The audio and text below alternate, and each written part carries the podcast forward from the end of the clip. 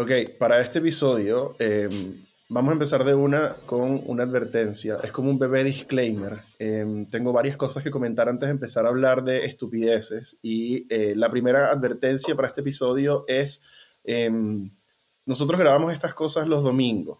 Y los domingos son días de estar en la casa y hacer cosas en la casa excepto en Mucho Bueno Gear, en donde es el único tiempo en que tengo para hacer cosas Mucho Bueno Gear. Sin embargo, hoy va a haber vida de la casa alrededor, así que si escuchas vasos y cucharas y cosas cocinándose, bueno, recuerda que yo soy una persona y también en mi casa se cocina y como. Segunda advertencia, em, vengo saliendo de, de una gripe mortal que me dejó como dos semanas sin hacer nada. Entonces, puede que hayan sonidos de gripe en este episodio Así que e, ese remanente del por qué, cuando, cuando quieras saber por qué no estuve eh, haciendo podcast o por qué no salió videos o lo que sea desde hace dos semanas, pues recuerda que estuvo bueno el comercial de Netflix. Em, pues esos son, son, los sonidos que vas a escuchar de repente eh, de fondo acá. Eh, tercera advertencia, el episodio hoy es particularmente largo. hoy no vamos a tener ninguna clase de, de reparo ni, ni, de cautela con respecto a la duración de este episodio. ¿Por qué? Porque hace dos semanas que no te cagamos la vida con otro episodio de podcast, así que vamos a tratar de recuperar un poco el tiempo perdido en este episodio especial em, de ya se nos terminaron las vacaciones forzosas, ¿ok? ¿Y qué hacemos? Pues si no, Jorge nos iba a matar porque lleva dos semanas diciendo dónde está mi podcast. Sí, no, Jorge, Jorge estoy seguro que Jorge está como en, en esa fase de como withdrawal, está como temblando así de frío y va le, le, sudan frío las manos y tal, así que eh, Jorge, eh, este episodio no es específicamente para ti, pero te va a gustar porque puede que dure como dos días completos de episodio, ¿ok? Con esas advertencias fuera del camino, puedo decir triunfantemente, eh, pero no 100% recuperado, que estamos de vuelta. Eh, y con estamos de vuelta me refiero a tengo voz y ya no toso cada 14 segundos, que para mí es un logro. Y resulta que al principio dije, pucha, ¿será que esta vaina es el COVID? ¿O será que esta vaina es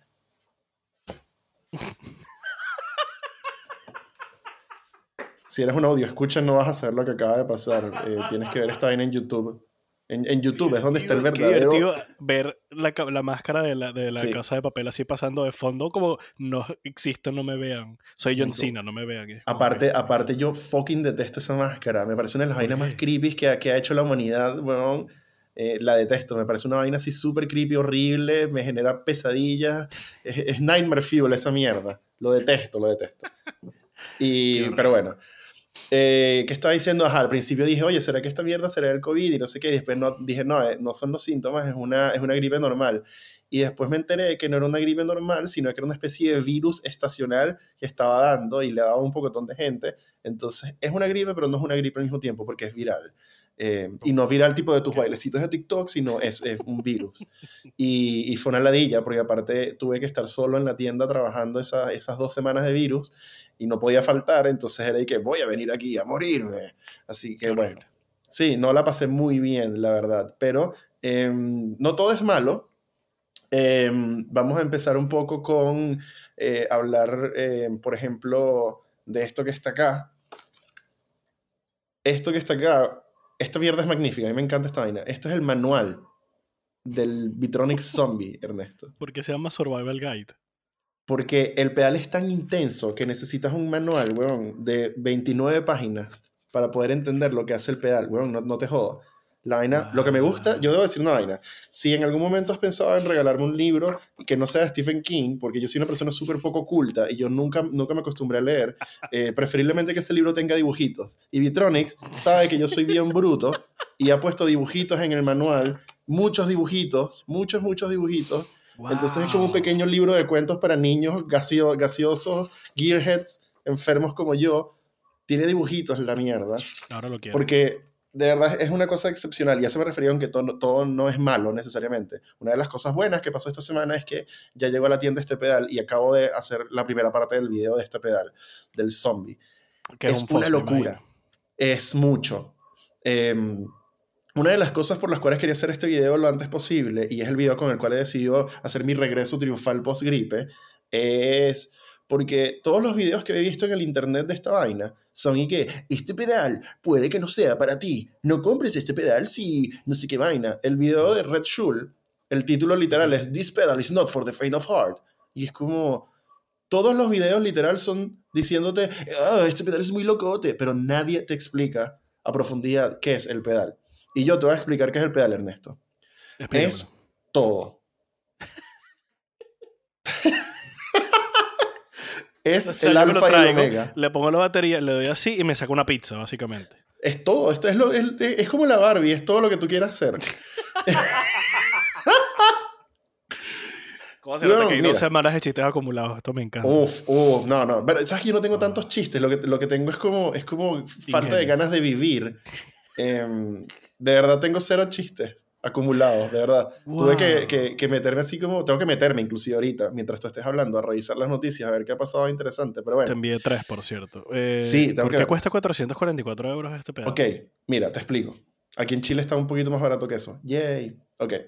Este pedal vamos a entenderlo por secciones, es la mejor manera de entenderlo. La primera sección que tú tienes es la sección de ganancia. Tú puedes escoger entre un overdrive leve o un fuzz bien hijo de puta, como es Vitronic siempre, y es un fuzz ¿Vas a hacerle un video de este pedal? Sí. ¿Quieres hacer el resumen ahora y luego... Sí, no, te lo hago rapidito, de verdad, tranqui, no importa. Plomo. No, no, era por, para después el video que No, y, y este pedal tiene dos videos, así que tranqui, me da lo mismo. No voy a pasar 15 minutos hablando de este pedal, pero ese, si lo voy a hacer en esos dos videos, uno de 15 y uno de como 30 minutos, supongo. Ok. Entonces, tienes ganancia, que puede ser un overdrive o puede ser fuzz. Bien. Adicionalmente, tienes en paralelo una octava hacia abajo monofónica. Brutal, porque a mí esa mierda me encanta. Entonces, después de eso, eh, y aparte, cada uno tiene niveles individuales, entonces tú puedes tener o no la octava como tú quieras, da, lo mismo. O cualquier blend entre ellos dos, puedes no tener la, la, señal normal. Luego tienes una sección de filtro, y la sección de filtro puede afectar a la octava o a la señal normal tú lo escoges con un switch. O puedes no tenerlo encendido y eso te lleva a otro lado. Entonces, los filtros pueden ser modo ramp y el pedal puede funcionar como un guagua utilizando el switch momentáneo. Y lo puedes utilizar como un guagua controlando con el switch, porque tú puedes controlar la velocidad en que sube y la velocidad en que baja. Y cuando presiones el switch, sube y luego baja y así. Es muy loco. Entonces lo puedes usar como un auto guagua. Perdón, como un guagua normal, perdón. Es muy loco. Y le puedes conectar un pedal de expresión y lo puedes usar como un guagua normal, porque es un filtro. El guagua es un filtro. Eso es todo lo que es un guagua. Y el, el 535Q, que tiene modos para seleccionar, lo que seleccionas es la intensidad del filtro y el rango, la amplitud de ese filtro. Es muy loco. Luego tienes el modo LFO. Tiene un oscilador de baja frecuencia que va a funcionar como básicamente un auto ahí, entre otras cosas. Entonces empieza a oscilar solo y tú decides qué tan rápido, qué tan lento oscila. Bien. Y tienes el modo MAT. Y el modo MAT tiene un randomizador generador de steps que puede ser de 2 a 8 steps, que tú seleccionas cuántos steps y la intensidad de esos steps. Entonces puede ser como un slicer y puedes generar patrones súper, súper así choppy, puede hacer un pocotón de cosas. Y tiene hasta 65.536 combinaciones posibles, que genera el azar. Y luego, si tú tienes el filtro apagado, entras en el modo de amplitud. Y el modo de amplitud es básicamente eh, como si fuera un trémolo. ¿ok? Entonces, ese trémolo normal puede afectar a la octava, puede afectar a la señal normal. Ese modo de amplitud puedes colocarlo para que sean volume swells entonces puedes tener volume, swells, así como para, para, hacer lo que hace la gente con el volumen de la guitarra, pero con el pedal. Y puedes también, por ejemplo, poner el volume swell tan rápido que eh, tú colocas que eso afecta la octava hacia abajo y lo que haces es activar la octava momentáneamente con el switch momentáneo y luego se apaga si tú quieres hacer eso, por ejemplo. O lo mismo con la señal normal. Y adicionalmente, el tercer modo de amplitud es lo que ellos llaman el cross trémolo, que es una vaina, es un trémolo que puede funcionar como un trémolo normal y suena bellísimo, o puede funcionar que básicamente ese trémolo cruza la señal eh, en, la amplitud, una va hacia la octava normal y otra va hacia la octava hacia abajo. Entonces tienes IU, IU, IU, y lo puedes colocar en la velocidad que tú quieras, básicamente, y puedes hacer un pocotón de vainas loquísimas. Wow. Ese es básicamente todo el pedal. Y tienes, puedes guardar hasta cinco presets todo el pedal es analógico menos la parte del preset. Así que, para responder a la pregunta de qué me tiene gaseado hoy, es esta mierda que tengo acá, Estás loco. What the fuck? Sí, sí, yo, no, yo nunca había visto un pedal que hiciera esta, esta vaina. De verdad es muy loco. Es tan loco que los carajos cuando lanzaron el pedal pusieron un video y la vaina parece de esos como, como videos de magia de, de... ¿Cómo es que se llama este mago de la calle? Que era así como... David Lane. El otro, el otro. Era un bicho como más intenso. Ah, el anterior, eh, el, que estaba antes del silla. Eh, que, tenía un programa que se llama como Mind Freak, el programa de él. Bueno, entonces era que todos los trucos que se a ver fueron hechos en la calle. Bueno, el video de Vitronics dice como que todos los sonidos que están por ver fueron hechos con un solo pedal. Chris Angel, esa mierda. Entonces los hechos en el pedal el, y, el, y el video son puros sonidos hechos con este pedal y tú dices como mierda, qué loco. Qué loco que este pedal hace esta vaina. Es muy loco. Entonces, después de dos semanas de no, no haber hablado un carajo, Ernesto, te pregunto, ¿qué te tiene gaseado a ti en, mi ausencia? ¿Qué, ¿Qué, pasó en tu vida? ¿Viste algo que te llamó la atención? ¿Algo que tú dijeras, wow, qué fin esta mierda? Lo quiero todo. sí, o sea, pero hoy específicamente. Lo que me tiene gaseado ahora, hace, bueno, en, en, esas dos semanas, una de las cosas que me gaseó otra vez es una PRS, que fuese mm. bonita, y ponerle unos bernóculos. Y ser mm. feliz. Mm. Pero soy pobre. sí, y ahora estoy volviendo, ya, ya, salí de ese hueco, luego entré en el hueco de... Em, ¿Cómo se llama? Tipo una una guitarra que se vea vintage, pero que sea tipo un sleeper. Mm. Como que cuando es la de Misha Mansur, esa Jackson que tiene el que tú dices, ay, es una Jackson toda coñetada. No, no es una Jackson toda coñetada, tiene todo menos, menos un estrato normal. Y ahora estoy en otra vez en un amplificador bello de tubos, tipo un Fender Hot Rod o algo así, que pueda tener 45 pedales y volverme loco. Pero tú querías un ampli para modificarlo. ¿Sigues con esa vaina todavía? Sí, no, es que eso ya está así. O sea, la, idea, por eso siempre me, cuando me vienen los gases de, Cuando me llega el gas. Hay, que sacudirte y que. Cuando me viene el gas de los amplificadores siempre es los Fender o los Hot Rod o el de Bill o el, los mm. Junior porque son los tres que tengo los componentes, la página de componentes guardados para hacer la compra y, poner, y hacerle todo. ¿Sabes qué podrías hacer? Que, no sé si lo has pensado, seguro ya lo has pensado porque tú eres como yo y piensas muchas cosas muy rápido y luego se te olvidan todas. Pero ¿sabes qué podrías hacer? Podrías ir a, a y ver si de repente compras uno de estos amplis de ellos DIY que puedes hacer que sea un tweet chiquitito y un poco de cosas. Tienen unos kits de ampli que son súper buenos y puedes hacer tú todo el ampli componente por componente con instrucciones detalladas con dibujitos. Creo que cuestan como 200, 200 300 euros. O sea, no, no lo digo por lo barato, sino porque te va a salir más barato que comprar un ampli normal y aparte lo vas a poder hacer y aparte de hacerlo, eh, si quisieras modificarlo, tienes toda la guía de los componentes ya ahí y, tú mismo sabes lo que tú hiciste. Entonces dices como, ah, de repente cambio este no sé qué vaina por este otro valor que hace esta vaina y así. Es en parte de porque también quiero aprender lo de lo... Ver cómo es hacer los cambios que si con un... ¿Cómo se llama? Con un Fender Hot normal para ir aprendiendo la movida. Mm. Pero, no, no, sí, es muchísimo, pero aquí tienes un British Style 50 watts amplifier kit por 663 euros. Tienen un Fender, tienen un Tweet Style que creo que es como 500. Tienen un Blackface, un British, un Brownface, un Moyoton Amp Kit normal, un Tweet Amp y ya. El blackface es el que más me podría llamar la atención. bueno, tienen desde un rango de 469 dólares hasta 1000 dólares. Exacto. Un blackface 6G15, Vibro, el Vibro Champ, un Princeton. Uh, me gustaría hacer un Princeton. Hay un Princeton en venta. Por aquí en el, en el, en el Mercado Libre aquí está como por 900 euros. Y, Horrible.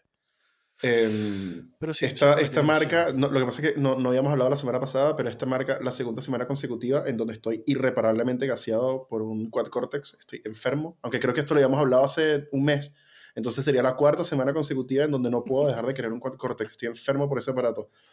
me em, encanta toda la idea de que incluso te podría em, suplantar la interfaz que tienes. Sí, eso es lo que eso es una de las cosas que más me llama la atención del Cortex y porque realmente lo estoy considerando, porque no solamente me va a dejar poner esta idea psicópata de entrar a un octavador, dividir la señal, tirar la octava hacia abajo a un ampli debajo. Eh, vas a tener que poner una foto, una foto ahí para quitar esa, esa publicidad.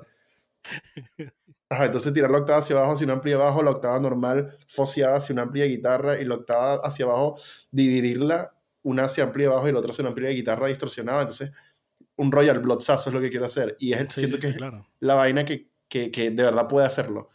Eh, y aparte, que pueda utilizarlo como interfaz también, me parece absurdo.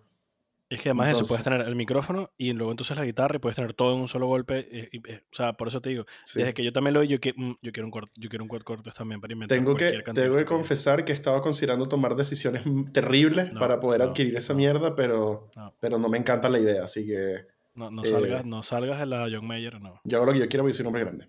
Este, pero bueno, eso sobre, sobre ese pequeño apartado. Em, lo que nos lleva, por cierto, no tenía ni siquiera abiertas las notas. 15 minutos en el episodio, ya saben que esta vaina va a ser larga. eh, sí, pues sí, es que de verdad, de verdad, de verdad, insoportable. Entonces, vamos a, vamos a ir a la, primera, a la primera sección de esta vaina, que es el disclaimer. Lo que hacemos siempre Así que, oye, si es la primera vez que estás escuchando esto, em, esto es mucho bueno ir el podcast. Esto está disponible en eh, Google Podcast, Apple Podcast, otros espacios de podcast que no recuerdo, y en YouTube, en donde puedes ver todos los shenanigans y ridiculeces que ocurren a nuestro alrededor o las caras eh, de nuestras estupideces cuando, cuando uno de los dos dice una pendejada y el otro reacciona, o puedes ver las fotos de las personas que mandan sus correos este, para que hablemos de su year y le demos puntuaciones ridículas. Em, yo te diría que la mejor experiencia es en YouTube pero en Spotify es bien agradable por lo que lo puedes escuchar en el auto sin riesgo a morir por estar viendo las cositas en YouTube. Entonces, maneja responsablemente. si es la primera vez que estás escuchando esto, lo, primero que tienes que saber es...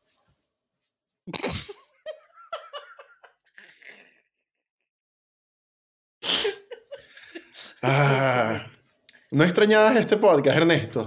wow. me encanta demasiado. Wow.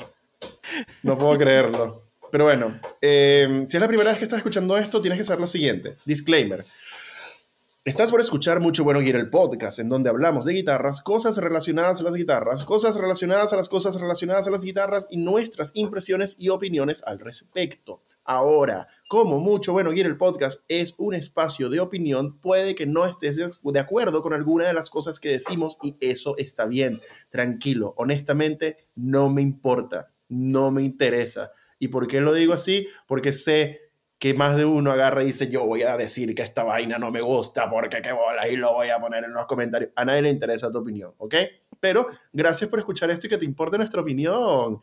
Ahora, es importante que sepas que cualquier error de fecha, nombre o factual de modelos, colores, especificaciones o lo que sea, es total y completamente posible. Nosotros no somos historiadores del gear, nosotros no somos guirólogos, no, nosotros nada más real, real, realmente amamos esto. Y por eso hemos decidido dedicar tanto de nuestras vidas a todo lo que tiene que ver con estas cosas, ¿ok? Ahora, Existe la posibilidad de que por el contexto cultural en el cual Ernesto y yo crecimos, se nos ex, ex, se nos escape alguna expresión que pueda ser mal interpretada y que fuera de contexto puede que tal vez resulte ofensiva. Pero créeme, de verdad te digo de todo corazón, no queremos que sea así. Y de verdad hacemos absolutamente todo el esfuerzo posible porque eso no ocurra y por no ofender a ninguno de ustedes, pero 25 años de costumbre realmente de haber crecido en un espacio tan espantoso como aquel infierno tropical de donde tú y yo venimos, eh, pues la verdad es que requieren esfuerzos especiales para mantener esas malas mañas a raya, ¿ok? En resumen, hablamos de guitarras porque nos gustan las guitarras. Amamos el instrumento, amamos el hobby, amamos hablar de esto con ustedes, amamos dedicarle tiempo a esto realmente. Pero somos seres humanos, así que, hey, no me jodas. No me rompas las pelotas. Y no jodas a Ernesto tampoco, ¿ok? Pero él lo puede joder un poquito más que a mí. A mí no me puede joder nada. Ahora, gracias por tu tiempo. Honestamente, Ernesto y yo de verdad lo agradecemos muchísimo. Y bienvenidos sean todos una vez más al regreso triunfal post No me morí de gripe estacional, que es Mucho Bueno Quiero el Podcast. Este episodio especial de 48 horas seguidas non-stop sin breaks para ir al baño. Verga.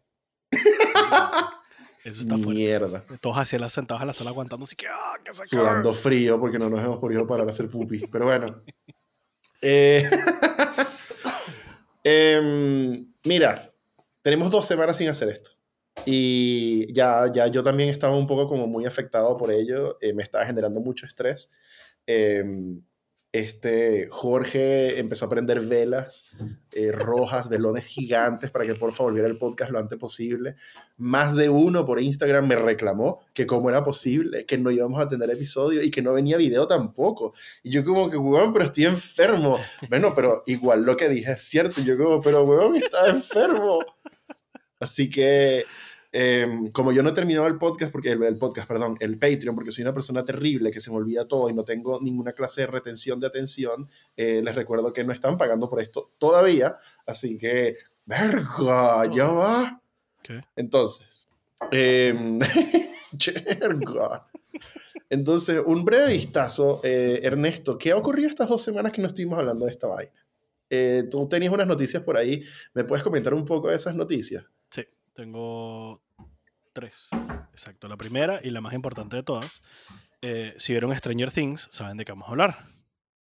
Si no viste Stranger Things, lo siento mucho, puede que, puede que exista un spoiler en este momento. No, pero- trata, trata de hacerlo sin spoiler. Trata no, no, no, no, sin- obviamente no te voy a decir que este es el final de la serie, no. Pero tiene que ver con Stranger Things porque si en algún momento lo llegaron a ver, cool, y si no, pues vayan a Si, verlo. está, si estás viendo esto en YouTube, eh, Ernesto Editor va a colocar acá el tiempo a donde tienes que saltar para el final de esta noticia Ah, para eso, que no, se te- no escuches nada de Stranger Things. Gracias, Ernesto Editor. Perdón por sumarte responsabilidades. Te quiero mucho. Bye. Entonces, es la guitarra de Eddie Monson, uno de los, de los personajes de la serie, que es una bici Rich. Eh, la escena se hizo tan famosa de en, en la, en la temporada, en la serie, que decidieron sacar la guitarra al público, hacer una edición especial. Entonces tienes tres tiers de guitarra, digámoslo así.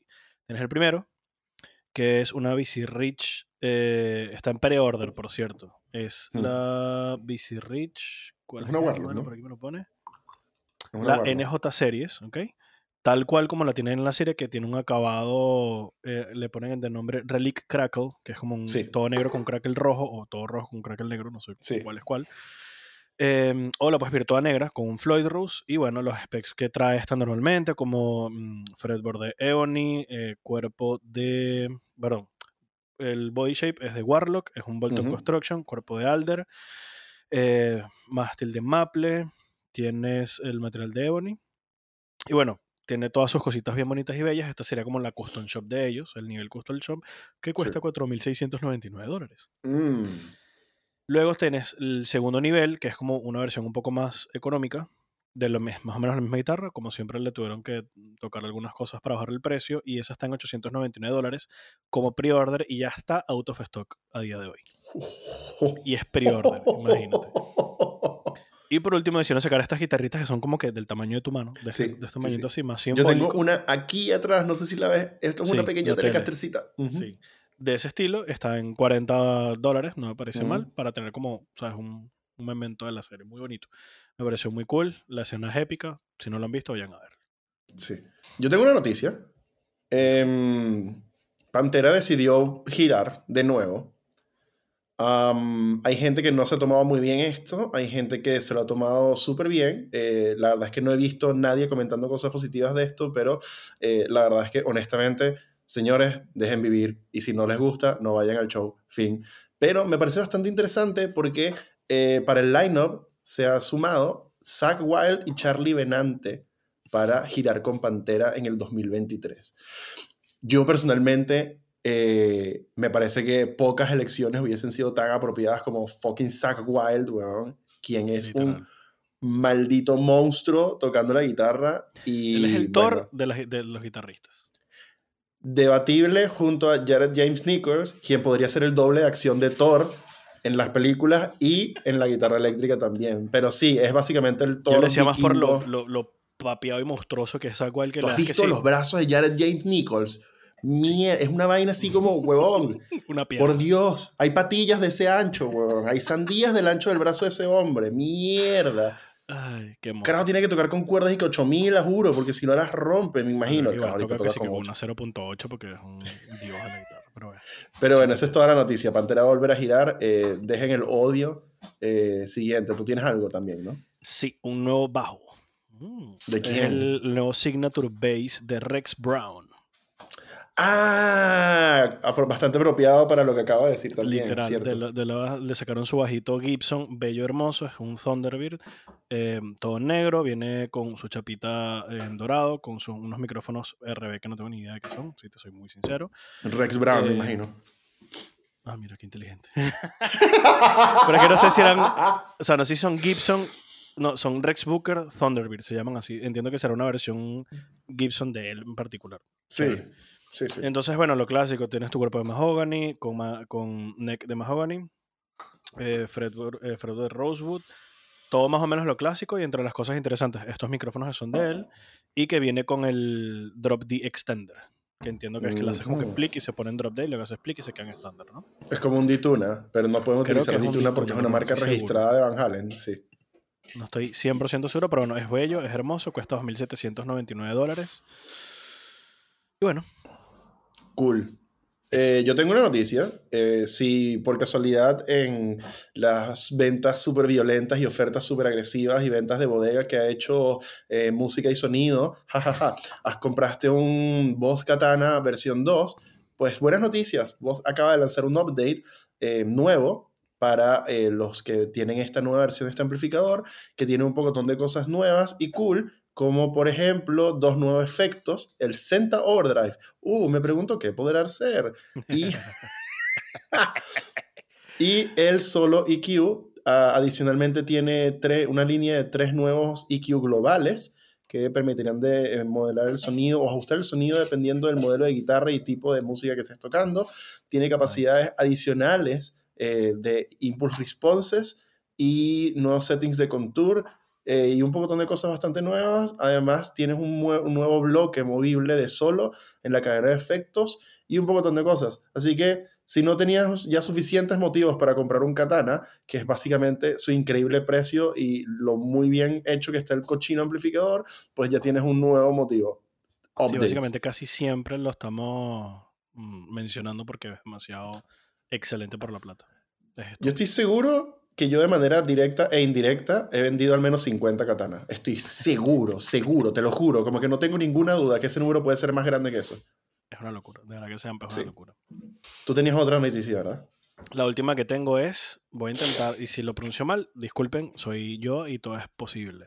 Eh, César Weikian, Weikian, no sé, Weikian, es decir, el Prezi Prezi de Gibson, agarro y decidió hacer un Instagram la otra vez, tocando una guitarrita muy interesante con los hashtags, con los at Toolmusic y at Adam Jones TV. Entonces podemos ver que efectivamente se viene la Signature Edition de Adam Jones Epiphone. Les Al fin. Se ve bella, em, se ve hermosa, la quiero. Ya tengo una, una Silurus y la quiero. El papá doctor está, eh, eh, eh, está así como temblando y sudando frío por, por, una, por una Adam Jones. Sin embargo, él está como, como en medio de un proyecto medio DIY para, porque él está obstinado obstinado, obstinado hasta la coronilla de que no saliera una maldita guitarra digna, porque la, propia, la más putera de, la, de las Adam Jones es y que cuesta dos casas. Luego salió la Les Paul estándar, pero no es, no es lo mismo, no es el mismo. tiene nada más como Silverboards arriba, no, no, tiene, no, no, es, no es la weá. Exacto. Y como que no había nada, o sea, porque él no tiene ningún problema con Epiphone, solamente su problema con Epiphone es que no la habían sacado. Claro. Y se embarcó en este proyecto medio DIY de hacer él su propia Adam Jones con partes de lujo y va a quedar una guitarra súper mortal. Em, pero luego salió la noticia que ¡sorpresa! O sea, yo te lo juro que sí. De lo que me interesa esto es. Em, primero es bonito, obviamente. tiene el nuevo headstock, que es lo que hablamos la otra vez. El que lo más sujeto que poco a poco como que te va empezando a gustar. Y en esta se ve bellísima. Sí. Y a mí lo que me interesa saber es si esta guitarra le ponen ese le cambian el perfil del mástil a lo que sería en teoría una 79 de la, de la época de. ¿Cómo se llama? De los. Tiene un nombre este tipo de guitarras, que es la que tiene el del 70 y algo. Que eran el cuerpo que es como las Norling, exacto. Entonces, si la hacen de, con ese perfil de mástil, me lo va a pensar mucho. Si la hacen de cualquier perfil de mástil. Es el perfil de mástil. Sí. Eso es lo que te iba a decir. Si la hacen de cualquier perfil de mástil que no sea lo que utiliza Epiphone estándar, bien. Si lo hacen más grande, bien. Si lo hacen más redondo, bien. Ese perfil de mástil que tienen, a mí tampoco me encanta. Eh, no, no, me moleste, yo me puedo acostumbrar a esas cosas, pero preferiría que fuera algo que de, de cajón yo dijera, wow, qué rico. Y la guitarra se ve espectacular, honestamente. Sí, eh, yo podría seguir hablando de noticias todo el día, pero voy a cerrar con esta última porque me parece súper, súper curioso. Y es que em, si eres un retailer de instrumentos em, de, del Reino Unido, eh, tienes que estar pendiente porque resulta que se robaron más de 200 guitarras PRS eh, que estaban en camino em, a Alemania desde el UK y se las robaron. Eh, así que hay 200 guitarras cuyo valor total sobrepasan los 300 mil euros. Carajo, pero viniendo de PRS, esos son como cuatro instrumentos. Yo no sé por qué me leído y pensaba que eran puras Silver Skies. Porque la noticia de, de guitar.com pone el, la, pala de la Silver Sky, SE, pero dice que incluyen un rango de modelos PRS que es como todo. Y claro, más de 300 mil euros tienen que ser más de solo Silver Sky. Bueno, las Silver Sky cuestan como 2 mil euros, ¿no? Eh, sí, sí, sí, es una guitarra cara. 200 silver que son 400 mil euros, pues tampoco. Exacto. Muy bien, así que se robaron 300 mil PRS, así que bueno, están todas las autoridades informadas. Em, como, como, dice, como he escuchado decir más de una vez en, en, Latinoamérica, eso no me afecta porque yo no gano en dólares, pero igual me parece que... igual me parece como mierda, qué bola. Es como cuando se robaron todas las Adam Jones. ¿Te acuerdas? Exacto, que, que, robaron unas Adam Jones. Qué loco. Sí, qué bola. Se robaron como tres Adam Jones, más de 400 mil dólares. eh, esas son la, la, terrible selección de noticias que tenemos para este episodio especial en donde no realmente queremos volver a leer noticias porque eso lo quiero hacer yo en mis live streams. Pero hey, tenemos dos semanas sin hablar de esta vaina. Algo tuvo que haber pasado.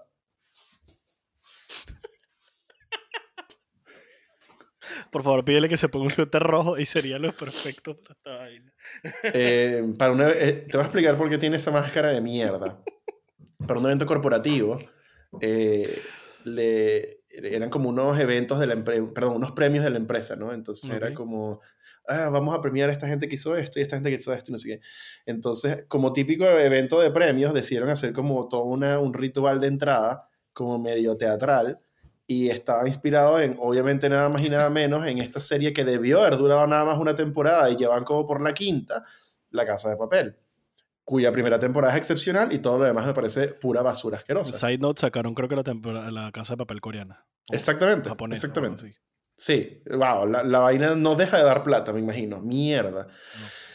Entonces, eh, la compañía les dijo, oye, mira, eh, queremos que hagan esto, ustedes sean los hosts de este evento corporativo eh, y presenten los premios y todo esto. Y ellos dijeron, ¿qué te parece si hacemos como una vaina de entrada, video, donde cargamos los premios y la cosa y tal?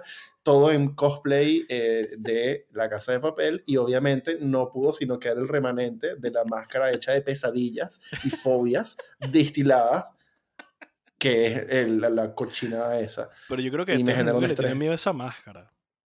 Probablemente, probablemente. Pero mira, estás hablando con la misma persona a la que, a la que le genera una fobia espantosa el, el mar abierto y profundo. Bueno, pero eso es una fobia normal. De hecho, en TikTok me apareció varias veces y que no sé qué tal, y ponen varios videos de eso y que se los envía a Sebastián. Y pues digo, no, no, sí. no seas tan mamá, Yo, okay, no se lo yo trabajé, yo creo, yo no sé si yo dije esto ya una vez en el podcast, pero yo trabajé una vez con un carajo que era un genio, un genio diseñador, excepcional persona, increíble carajo. Se llama Javier y Javier tenía una particularidad y me dijo una vez cuando estaba trabajando con él, como que, weón, eh, no sé, no sé si, si tú piensas yo estoy loco o no, pero, weón, a mí me encanta, me fascina, así como a ti te gusta ver guitarras, a mí me encanta ver videos y fotos de embarcaciones o aviones que cayeron en el medio del mar y se fueron a la remierda y están en las profundidades del mar en la octocagada y tenía de wallpaper en la computadora este carajo una foto de una avioneta que se estrelló casi en los roques, weón. En el agua más cristalina y transparente del mundo. Y la vaina así en el medio del océano, pero se veía en HD. Y quedó en la mierda. Y el carajo, y que, oh, me encanta esta mierda. Y ya está, y que, jaja, me quiero morir. La talasofobia, que es esa mierda que de verdad me saca la piedra. Y yo siempre comento lo mismo cuando hablo de esto. Em, que yo hace mucho tiempo, cuando niño, que había descubierto eh, PC Gaming y los juegos de computadora, al fin tuve una computadora que pudiera correr juegos, me descargué un juego que me pareció súper interesante el concepto, que se llama Jaws Unleashed, en donde es un juego basado en la película de Tiburón, donde tú juegas como el maldito tiburón. Y el juego empieza y eres tiburón en mar abierto. Y yo estaba ahí que, wow, me quiero morir. Y logré progresar en el juego a un punto en donde tú logras entrar como backdoor en un SeaWorld. Y había una batalla final donde tú peleas con un chamú. Y yo me estaba volviendo loco. Me estaba, de verdad me genera, me genera mucho estrés. De verdad me genera mucho estrés. los mundos de debajo del agua de Mario, me genera, de Mario 64, me generan muchísimo estrés. De verdad es una vaina horrible, horrible, no lo soporto. Es, scuba diving. Scuba diving, regálamelo si, yo, si, tú quieres que yo no te hable más nunca, huevón. Porque va a ser scuba diving. ¿Cómo hacer scuba diving en Chile? Estoy buscando ahí. No, de verdad me, me, me, me mata de estrés esa mierda. Pero bueno. No, me imagino. Em, Ernesto, en buena tradición eh, de este canal, ahora toca que leamos los correos de aquellas personas que han enviado su setup para que nosotros lo comentemos. Pero te tengo buenas y malas noticias. ¿En qué momento vamos a hacer la intro? Eh, vamos a hacerlo ahora. Alguien envió un intro. Yo creo que Martín hizo un intro. Ha enviado, ¿verdad? te lo juro, como cuatro. o sea, tengo, en, en- en la, en la- en la cola para ponerlas hay cuatro, por lo menos. Creo que hay dos de Martín o tres de. Martín. Es que ya no lo sé. Tengo, te, los tengo ahí guardados. Escoge uno de Martín y uno no de Martín. Y los otros de Martín los utilizamos para los siguientes episodios. Ok. Entonces, vamos a utilizar dos intros. Uno lo vamos a hacer ahora.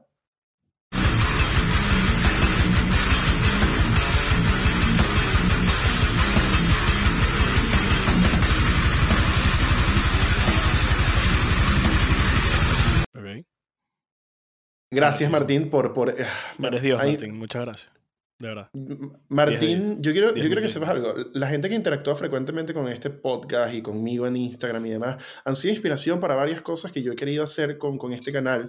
Y Martín eh, ha sido inspiración de una sección que yo quiero hacer para cuando el Patreon esté abierto. Voy a tomarme un segundo para hablar del Patreon, que no he terminado, que espero tener terminado para cuando salga este episodio. Pero yo quiero hacer con el Patreon lo siguiente, que si ya terminó el Patreon, ya está listo, va a estar el link acá abajo si te quieres suscribir al Patreon de este podcast y apoyar lo que hacemos. Y si no está terminado el Patreon, desde que empecé a hablar de Patreon, Ernesto debe haber puesto un texto gigante en blanco bold que dice no está listo aún, perdón. Maldición. Me encanta. Yo te voy a decir qué quiero hacer con el Patreon. El Patreon va a tener dos categorías, dos tiers. Eh, el primer tier es el típico bríndame un café, que es básicamente eh, si quieres apoyar este canal y, no encontraste la manera de hacerlo y, sabes, era como que no sé qué hacer, puedes hacerlo. eh, es como, creo que lo más bajo que te deja setear Patreon, creo que es como 5 dólares, creo que es una vaina así, y ya. Son 5 dólares al mes. eh, y básicamente apoyas lo que hacemos y de verdad que lo, apreciamos muchísimo y gracias por, por todo y, y está bien, no hay ningún problema con eso y no, no tengo maneras ni palabras para explicarlo y por eso me pongo como tan incómodo al respecto, eh, porque me gusta pedirle plata a la gente, pero es como que si hay varios que me han escrito como que quiero apoyar esto, ¿cómo lo hago? Bueno, puedes hacerlo por Patreon de esa manera. Ahora, va a haber un tier adicional en donde van a poder, por ejemplo, tener, no son, yo no, yo no quiero llamarlo beneficios, porque no es como beneficios, no es como que estás comprando algo, sino es lo que nosotros te podemos ofrecer a ti de vuelta por pertenecer a este segundo tier, que deben ser que sí, no sé, 10 dólares al mes, una cosa así. Tampoco es, hey, que mierda, 50, no, nada de eso. Yo no tengo merch, no tenemos cosas de esas para ofrecerte. ¿Qué te podemos ofrecer nosotros de vuelta por ser como un super supporter? Creo que no, me, no me desagrada ese nombre. Si eres un super supporter, vas a tener acceso a, por ejemplo, poder sugerir temas de los que nosotros vamos a hablar en el, en, el podcast. Si quieres que hablemos algo específico, si quieres que revisemos algo en particular, si has dicho como que, Dios, ¿cuándo van a ser un capítulo de Foss? Tú puedes agarrar y, sugerirlo y de verdad lo vamos a tomar en cuenta para siguientes episodios. Este, o, o si quieres que resolvamos alguna duda en particular, vamos a tener una sección en, en el final del podcast o al principio en donde vamos a responder preguntas que van a poder este, colocar los super supporters.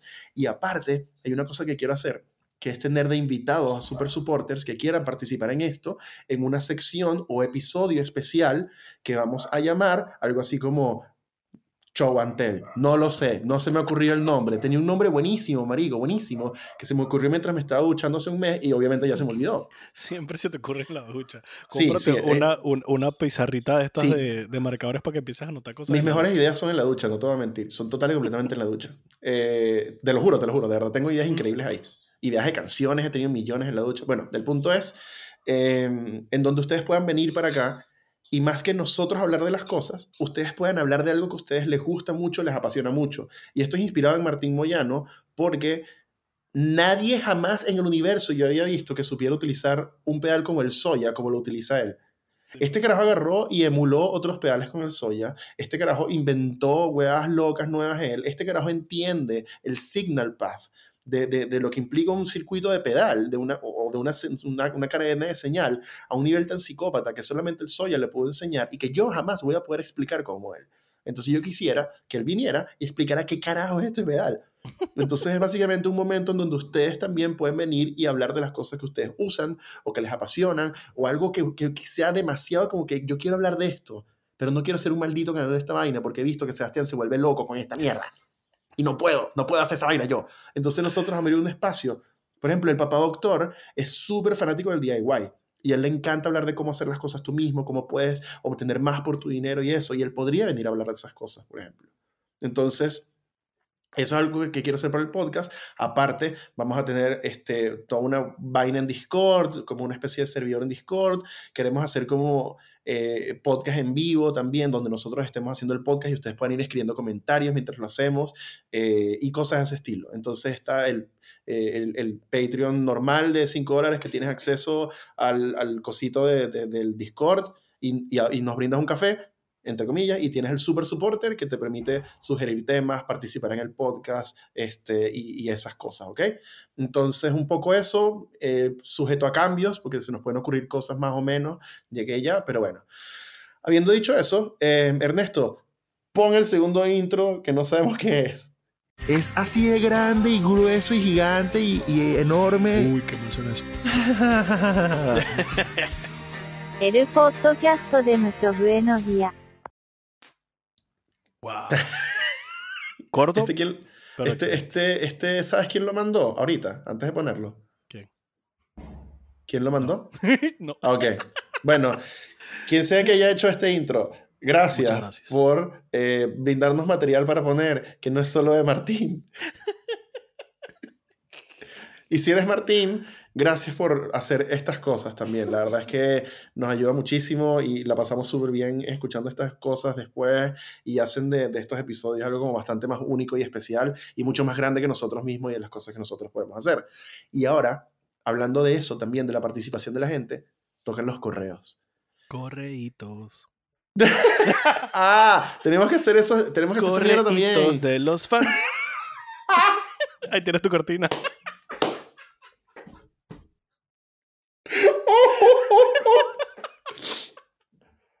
Ok. Wow. Eso fue horrible y genial al mismo tiempo. Como el comunismo. Ajá, entonces. eh, Ay, ok. eh, si es la primera vez que estás escuchando esto, yo te pregunto, ¿por qué carajo decidiste escucharlo en el primer, el- tu primer episodio, el episodio especial?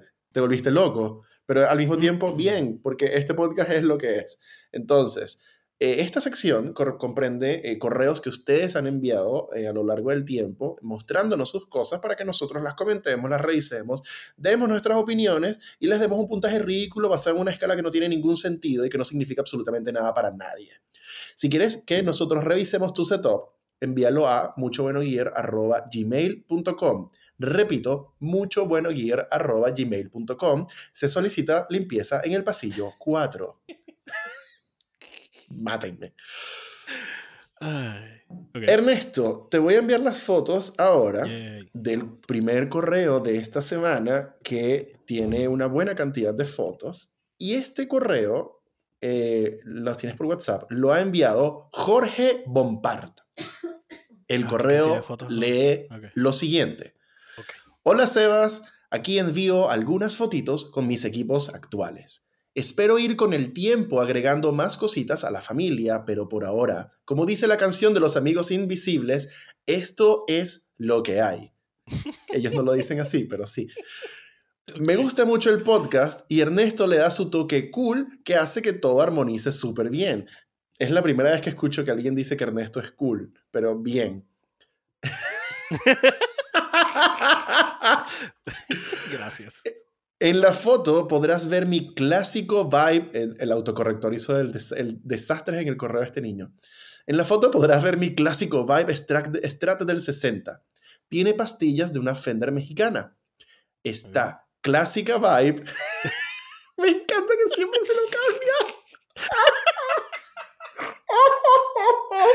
Ah, me encanta. Ajá, eh, esta clásica vibe la compré en el 2012 en Alegro Barinas. Huevón, por la Wow. chucha. Ok. Mi- Tienes 10 años con esa classic vibe, huevón. Arrechísimo. Pídele matrimonio ya. ¿Qué estás esperando? Ponle un anillo, como dice Beyoncé, ¿por qué? Wow. Pero no sé qué modelo son las pastillas que se cambiaron. El cambio se hizo por ahí en el 2014, si mal no recuerdo, y es que soy malo, malo para eso. Pero espero ir aprendiendo cada vez más, como hasta ahora con tu contenido. Te quiero mucho, nunca cambies. Verás un Supro Delta King 12 que fue amor a primera escucha y está mi Fender American Performance, la cual ha sido la última en llegar a la casa. También tengo una Squire Affinity que fue un regalo y el bajo Harley Benton que ha ayudado mucho a plasmar ideas en maquetas con el Ampliphonic que solo sé que es súper viejo, jajaja. Ah, y el mini Fender Frontman que es decorativo ya que no funciona XD. Y el controlador que aún no sé usar, pero que pronto espero, me encanta este pon. Comillas, controlarlo. Jaja, juego de palabras. Wow. me encanta. wow. Me encanta. Me encanta, me encanta, me Wow. encanta. Eso, eso es un, un placer culposo Wow. que tengo yo y que a Pamela le encanta, que son los pons, weón. Mierda. Wow. Qué es arrecho. lo que puedo decir, wow. Ah, dice, tengo una pedalera Boss MS70 y ahora comencé a armar un pedalboard y llevo ese MXR Chorus, el afinador que ves y ese distortion que me sorprendió mucho el sonido para bien. Espero siga todo lo bueno y que cada vez se sumen más éxitos y guitarras a tu vida. A Pamela no le gusta esa última parte. Aunque debas decirle nuevamente a tu chica cada vez que aparezca la nueva guitarra de tus sueños, tenemos que hablar. Exactamente. Él- él sabe. Está claro. Él, él- él escuchó la entrevista con Osvaldo Contramaestre. Él, él- él lo sacó de ahí. Muy bien. Un abrazo desde Madrid, España, de parte de este fiel seguidor. Postdata, la Yamaha Reftar estándar con P90 es una tentación muy, muy peligrosa para mí. Yo voy a hablar de esa guitarra ahorita en este segundo. Y luego están todas las fotos que él mandó. Eh, antes de empezar a hablar de, de- de todas las cosas que tiene ahí, eh, pequeño apartado, la Yamaha Reftar con P90 es la guitarra que detonó un pequeño cambio que yo decidí hacer en mi contenido, en donde estaba harto un poco de los videos como yo los estaba haciendo y decidí cambiar un poquito las cosas. Eh, este video ya debió haber salido y vas a ver que básicamente hay... eh, mm, están di- estructurados diferentemente, pero básicamente ahora hay un cómpralo sí, tal cosa, y cómpralo o no lo compres sí, tal cosa. Y después te explico un poco más de cositas. Pero eso fue porque hice un video de la, de la Reftar eh, estándar con P90 y quedó como el orto. Y dije, no, este video, este video no sirve. Entonces decidí cambiar unas cosas. Así que yo he hablado mucho, así que te voy a dar el pase, Ernesto, para que empieces a hablar de lo que piensas del setup de este Jorge Bompard de Madrid. Solo, te- ahorita, ahorita, ahorita tengo solo una pregunta. Te- ¿Por qué tienes un cartel que dice deja que fluya y que la buena vibra influya? Te falta el, o sea, el, el amiguito así en verde en toda la mitad.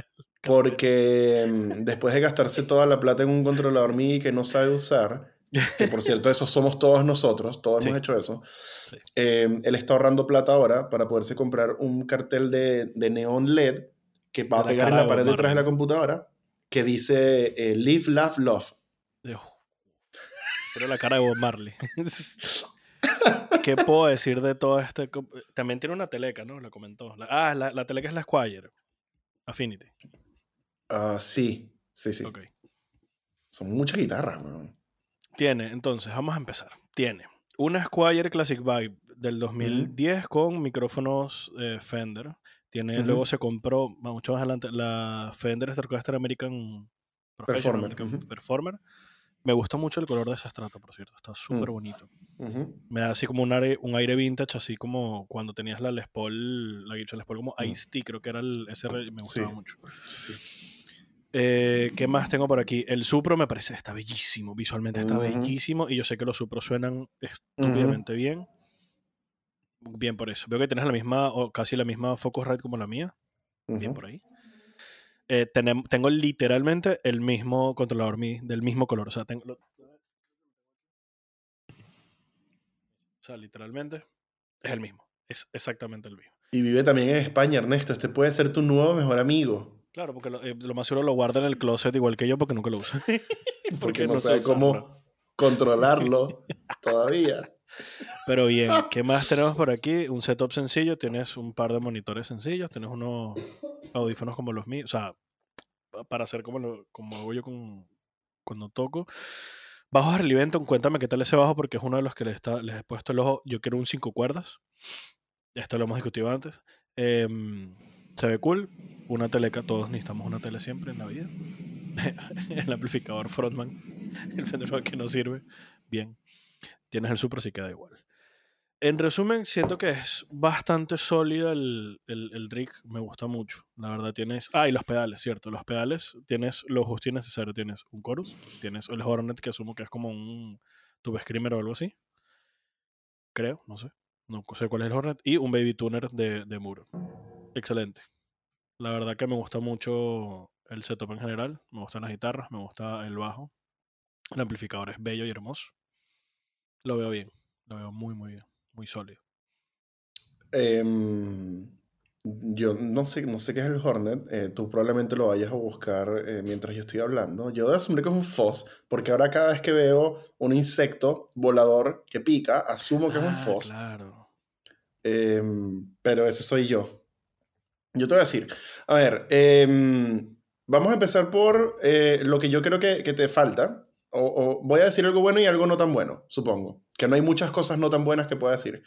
¿Qué me gusta de lo que veo acá? Eh, que veo a alguien que le gustan las strats y le gustan los single coils, mucho. Y, y que las decisiones que están tomadas acá, tanto en pedales como en ampli y no sé qué, siento que son decisiones como bien premeditadas y bien como deliberadas. Este carajo no escogió estas cosas al azar. Este carajo sabe que le gusta esto y fue y lo buscó y lo tiene y tiene cosas buenas además. Entonces no tiene como cachivache, tiene como weas bien, en su gran mayoría. Em, lo no tan bueno es que siento que te falta un poco de humbucker en tu vida. Hay como mucho single coil acá. Em, que eso está bien, ojo, pero de tener tres guitarras, em, idealmente, o sea, una, una de las cosas que uno busca, eh, más, más que reiterar, es eh, variedad. Entonces, poder tener un poco ese sonido gordito eh, podría venir bien. De repente una, una HCS, de repente una TLHH, no lo sé. Eso es todo lo negativo que, que tenía que decir. Bueno, no, tengo una cosa más, pero lo voy a dejar para el final. Em, me parece súper interesante la elección de mini monitores, porque la verdad es que para el espacio del, del, lugar en donde aparentemente vives o el espacio que utilizas para estas cosas, no necesitas unos monitores más grandes y es muy sabio de tu parte no haber comprado un mastodonte de monitor. Yo hubiese comprado un mastodonte de monitor. Así que está bien, eso me gusta, me gusta como que este carajo sabe lo que, lo que necesita, sabe lo que, lo que se puede permitir y está súper, súper, súper, súper bien me parece súper cool que tiene no solamente un ampli supro, sino que aparte le tiene un paral. Y esa vaina me encanta.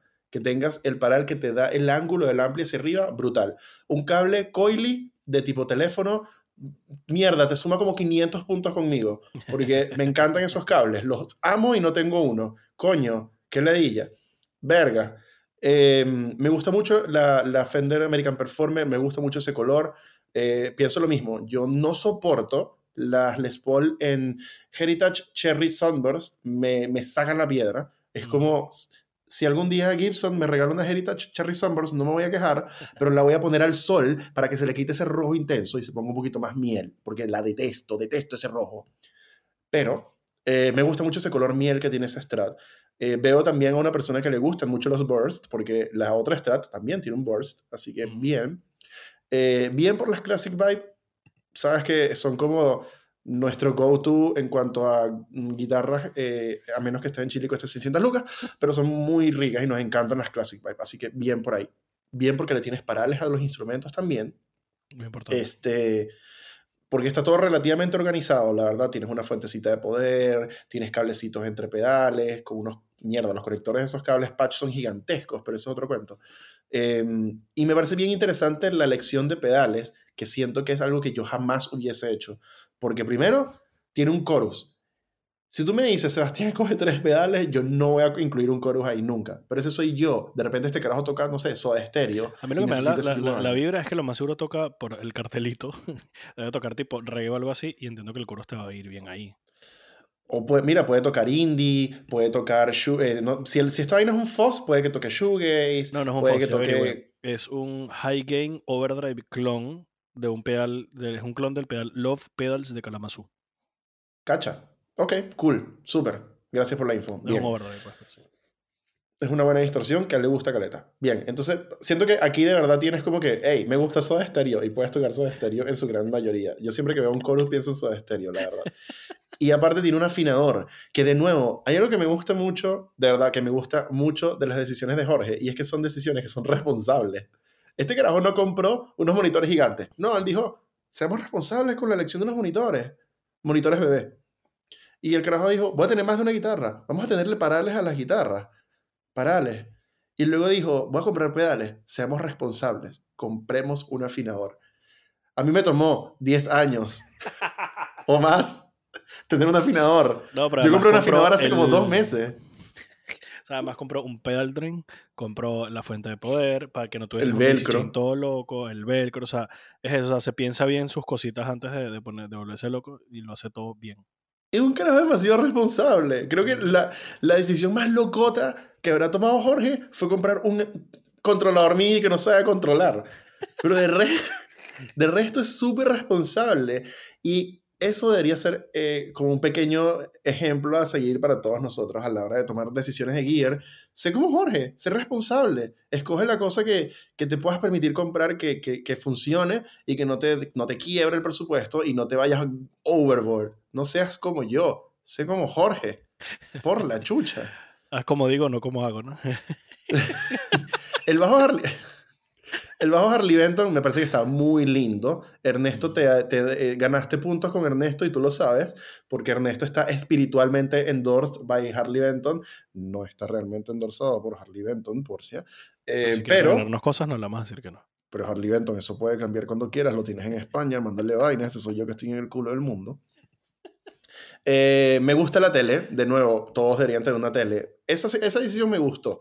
Jorge ahí pudo haber tenido una tercera strat, pero no, decidió tomar una tele. Así que, bien. Tu próxima guitarra que tenga humbuckers, ¿ok? Bueno, creo que me acuerdo decía que Em, le regalaron la, la, la tele que es la Affinity, ¿no? Brutal. Brutal, brutal, brutal, brutal, brutal, brutal. Eh, yo no, personalmente, a menos que lo tenga en un lugar así como muy, muy así decorativo, yo no guardaría una amplificadora para decorar, pero ese soy yo, pero está bien, es un Fender Frontman chiquitito que no ocupa demasiado espacio. Eh, y de resto, honestamente, todo lo que veo está bien acá, la verdad, en un espacio bastante apropiado y modesto, tienes un amplificador que probablemente suene bastante más duro de lo que, de lo que te puedes permitir en algunas ocasiones, pero es Supro y tú sabes que a mí me gusta mucho Supro.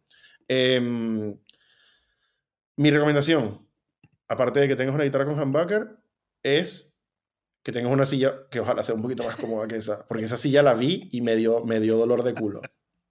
Yo no quería Pero, llegar a las hey, partes puede que sea muy- aún, pero bueno. Puede que sea mucho más cómoda de lo que yo creo, no lo sé, pero la veo y digo, mierda, me dolió la espalda, weón. Ah, No, no, o sea, yo, yo intenté comentar primero todo lo positivo y luego venir a las partes negativas o recomendaciones, pero la visilla, además que resalta porque es plateada. Y fue, la, La la vi, fue lo mismo, la fue como, silla la veo y la silla dice, au, weón, párate. tu espalda es mía. Eso es lo que te dice la silla, tu espalda es mía. Tu espalda me pertenece, adulto joven. A ver, eh, la silla sí, yo te recomendaría algo más cómodo. Guitarras arrechísimo, te diría lo mismo. Un, algo con humbucker. Si te gustaron mucho todo el mundo de Fender, tienes ahorita también una cantidad razonable de guitarras Fender con o Squire con humbucker. Yo igual te recomendaría, ya que tienes dos strats, una tele, te diría que te fueses algo más hacia un rango totalmente inverso, hacia una Les Paul, a lo Sí, que te le sea un cuerpo de mahogany para que te dé un- Ujú. una tonalidad distinta junto con los humbucker. Pero o una Repstar, o sea, algo que simplemente te da hacia, hacia el, otro, el otro espectro de Que sonido. aparte, fíjate, fíjate como bien porque estaba como empezado a tentarse por una Reftar, pero este carajo dijo, fuck humbuckers, P90. Coño, Jorge. Bueno, un pasito un poquito más hacia Bien, pero bueno. bien, bien. Está bien, Eh, no es otro, no es otro pedales, estrato. eh, lo- o sea, no, depende de la música que estés tocando. Entiendo que si te habrás comprado un chorus es no solo porque te gustó y suena bien, sino porque entiendo que ayuda a lo que estás tocando. Yo mínimo ahí tendría que meter por lo menos un delay, a mi parecer. Incluso si puedes encontrarte uno de estos combitos que tienes delay reverb excelente. Em, y a lo sumo, como siempre digo, entre, para tener como un poco más de variedad, depende de lo que tú tocar, pero un poco más de variedad, por lo menos un fuzz. Mm, Yo sé que te va a decir que compres cuatro, pero yo te voy a decir que con uno basta. y con eso yo creo que realmente tendrías un, un buen roundup de todo. Y me gusta mucho. Y con el teclado, YouTube. YouTube te va a ayudar a controlar tu controlador. Y paciencia, mucha paciencia. Hay que tener paciencia a los controladores, la verdad. No, no es fácil, pero eh, lo que me gusta de eso es que el tiempo que tú le dediques a aprender a usar el controlador va a ser total y completamente devuelto en creces con todas las posibilidades que tienes. Así que Si quieres tocar cosas de mm, sintetizadores o pianos Mm. o cosas de este estilo, Arturia tiene unos packs muy buenos y creo que tienen trials. ¿Y qué pasa? Si tienen trials, pues es que no me acuerdo. Hay unos que tienen como, te lo juro, 20 vainas distintas. Entonces Ujú. puedes utilizar uno por uno en trials y tendrás para aprender demasiado tiempo. Eso También es tiene lo que... synths y sé que Moog tiene, eh, Moog no, eh, Moog tiene algunos sintetizadores también que no me acuerdo si tienen trailers, pero si lo logras son muy buenos también. Sí, ese- eso es lo que acá en este canal nunca antes hemos llamado, pero yo voy a decir que llamamos el método de prueba neural DCP. Agarra un plugin, prueba los dos semanas y ve el siguiente y tienes seis meses de prueba sin pagar nada. Vamos. Luego te creas otro correo y tienes otros seis meses más. Mm, Er- Ernesto siendo, siendo una persona horrible, pero ok. Yo tengo dos correos siempre. Yo, yo tengo un Hotmail y un Gmail. Siempre. Eso me recuerda que tengo que hacerme un correo para hacer otra prueba del Benson Chimera Collection porque de verdad quiero utilizar ese plugin otra vez y no lo he comprado porque es caro el hijo de puta, pero bueno. Ah, Ernesto, Dígamelo. ¿cuánto le das tú al setup de Jorge Bompard? Yo le doy al setup de Jorge Bompar.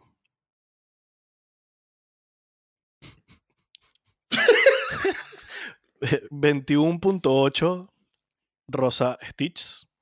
...de 34.7 Minions... mm, no sé si son vestidos de qué coño... Minions, Minions y ya, dejémoslo Sí. así. Porque no sé Sácale qué un está vestido. pantallazo a ese bebé Minion y ponlo ahí, listo. Igual que el. Stitch rosado. Sí. que la cara de Stitch te ve así toda feliz y que, hola.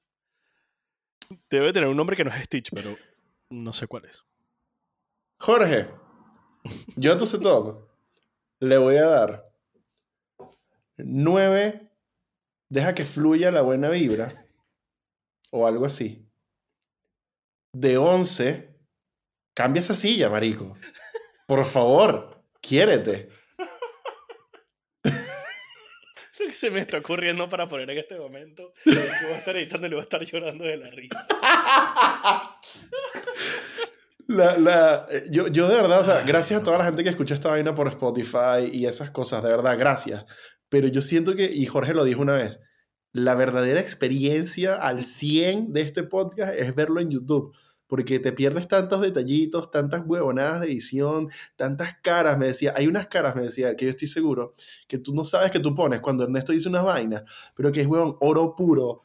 Y es como que esta vaina que hay que verla en YouTube. Creo que te lo envié cuando lo estaba editando, que fue el momento en el que dijiste lo aceitó oliva. que los dos al mismo tiempo fui que, ¿qué? Es que fue buenísimo ese clip, Dios mío. Fue demasiado. Wow. Ahora, eh, Ah. como dijimos, esto es un episodio especial que básicamente significa que vamos a hacer lo que nos dé la gana y no vamos a pedir disculpas por ello.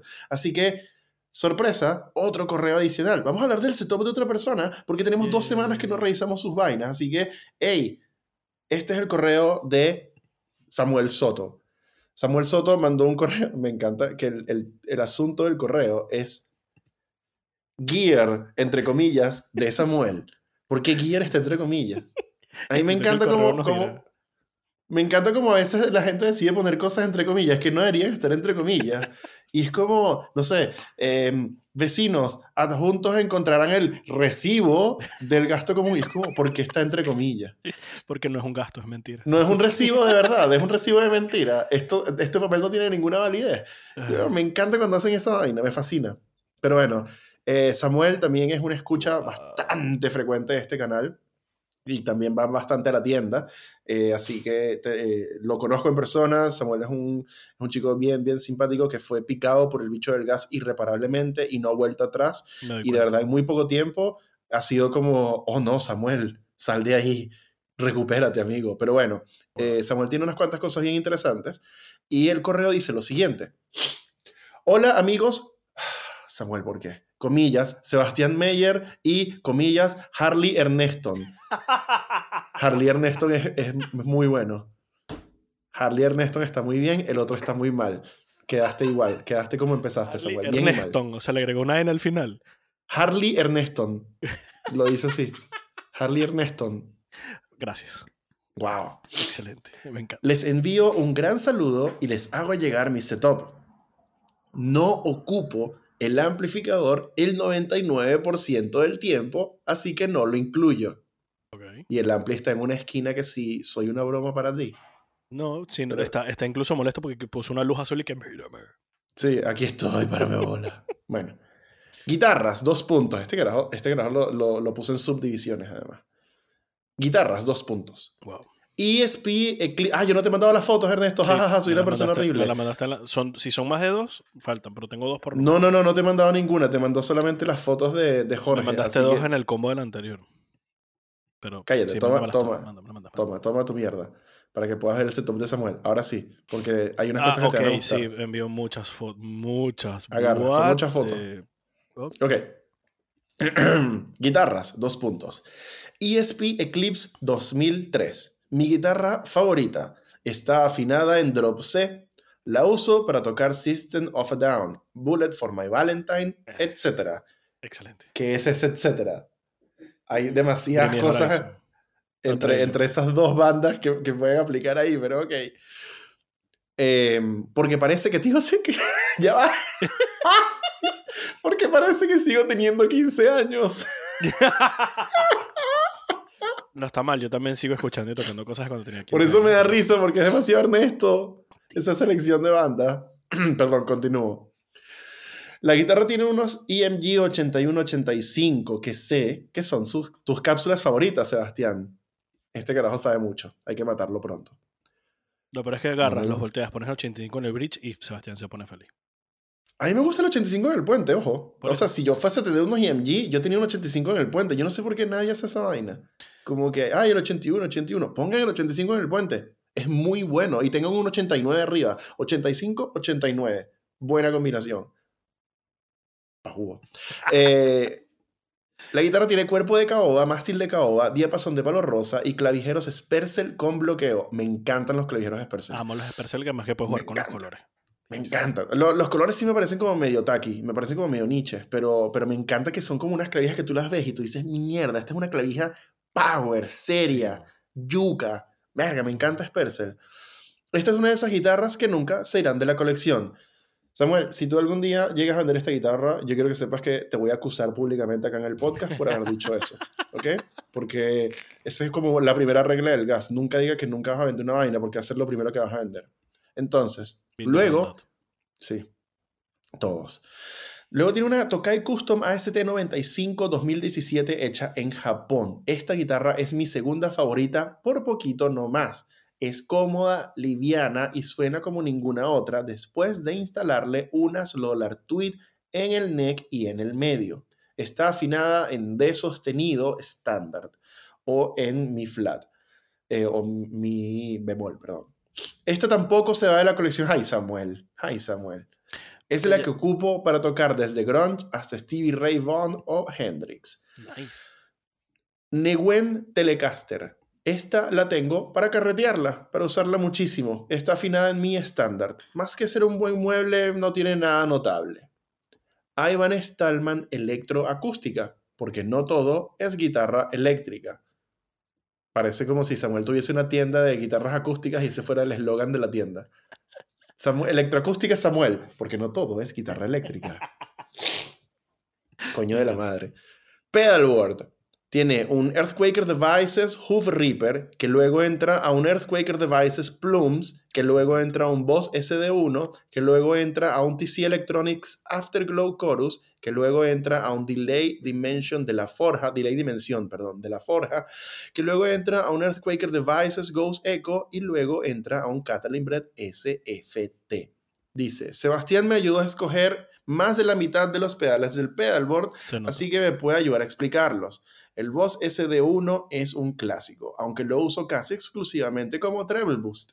El TC Electronics lo tengo porque necesitaba un chorus, pero es el efecto que menos ocupo. El Dimension o Dimension, no sé, la forja podrá explicar después el nombre, es un delay análogo, técnicamente analógico, hecho a mano acá en Chile. Tiene muchas formas de, de configurarlo y tiene un freeze incluido. Y por último, tiene una interfaz Steinberg UR12. Es básica, pero apaña. Ese es mi setup. Gracias muchachos por hacer esta maravilla de podcast. Tú- para mí sigue siendo mind-boggling, baffling, sorprendente a cagar, Ernesto, que la gente diga gracias por hacer esta maravilla de podcast y para nosotros son dos horas de estupidez y que terminamos el episodio y decimos no puedo creer que nosotros estemos haciendo esta estupidez de verdad. Ay, qué excelente, me encanta. Qué vaina tan impresionante. O sea, ojo, súper agradecido por la buena onda a todo el mundo, incluyendo a Samuel. De verdad, es una de las cosas que yo no puedo creer que, que, que ocurran. O sea, porque de verdad para nosotros es, es como, huevón, si, si pusiéramos a una, una inteligencia artificial a leer nuestras conversaciones de WhatsApp durante dos horas. Es que literal, Y- o sea, es como que todo el mundo dice gracias por este podcast y el único que pienso es, este podcast es literalmente lo que llevamos haciendo los últimos 14 años de que nos conocimos, que es hablar estupideces de guitarras todos los Sí, días. po. Solo que ahora Entonces- lo grabamos y lo tiramos aquí para la gente y es como, Por eso para mí es como tan, tan como sorprendente que de verdad, de verdad ha conectado con, con personas en, en manera en cu- cuando Jorge agarra y Jorge dedica espacio los viernes y se destapa un jugo de piña para tomar con nosotros mientras ve la vaina, o, o hay gente que dice este es mi plan de los viernes, hay gente que dice estoy solo en la casa y no tengo nada que hacer, entonces veo sus vainas y gracias, o, o lo veo cuando, cuando voy a la pega en, en la cola, así maldita, son dos horas de relajo, y yo digo para nosotros es algo como... Nosotros lo tomamos muy en serio, en el sentido de que para nosotros de verdad tratamos de no fallar con esto, de hacerlo lo- lo- todo, de prepararlo, prepararlo entre comillas. Es como ah, el día anterior, Ernesto, de que vamos a hablar mañana. Pero como de- nos tomamos muy en serio el hecho de que estamos haciendo esto, pero al mismo tiempo, la parte de la personalidad de este podcast es no tomarnos en serio nada de esto en el podcast. Es como que, bueno, nos gusta esto y ya, X, no importa nada. Y a mí de verdad que es una vaina que me pone como súper emocional en serio cuando la gente comenta este tipo de vaina. Que es como que gracias por hacer esto, gracias por pasar tiempo con nosotros. Es como, maldita sea, algún día, si esta vaina se vuelve como más grande y conocemos un poco de gente por esto, yo voy a terminar llorando. Voy a terminar Sí, llorando así poco tendido y que, ah, una voy a llorar. Yo, No, yo no, siempre no. me meto cuando pasa, su- eh, se suben los, los episodios y siempre reviso uno o dos días después, incluso todos los comentarios. Ujú. Y a veces me quedo así como que, wow, a veces hay comentarios chéveres, siempre va a tener uno de cada 100.000 comentarios estúpidos. Sí, bueno. Por lo demás, No, me y- quedo loco con los comentarios de la gente que, oh, gracias, o mira, Y yo por el esto y canal- tal", y excelente. Sí, y por, y por el canal es súper loco. Yo soy una persona que soy total y completamente incapaz de hacer amigos nuevos. Desde que cumplí 29 años, 30 años, no tengo capacidad para hacer amigos nuevos. Los amigos que ya tengo son los amigos que ya tengo. Y la gente nueva que llega, te lo juro, no es por mí, es por Pamela, que es mucho más sociable que yo. Yo soy una basura de persona que no puedo hacer amigos nuevos. Pero por el canal ha llegado gente que se ha quedado en mi vida como, como amigos, como, como Samuel, como el papá doctor. El papá doctor y yo hablamos demasiado así que, ah, mira este pendejo, y nos mandamos memes y no sé qué. Y es un carajo que no tenemos nada en común sino la guitarra. Y aún así, de verdad, es como, verga, qué buena mierda. Y, y- y está, está Martín, está Jorge, eh, hay muchísimas personas, de verdad, y sorry que no me acuerdo el nombre de todos, pero es muy, muy loco. Pero ahora, volviendo al equipamiento de Samuel, gracias Samuel por este correo, de verdad. Em, yo hablé mucho, así que Ernesto, te toca a ti. ¿Qué piensas tú del setup de Samuel? Em, me gusta, chao.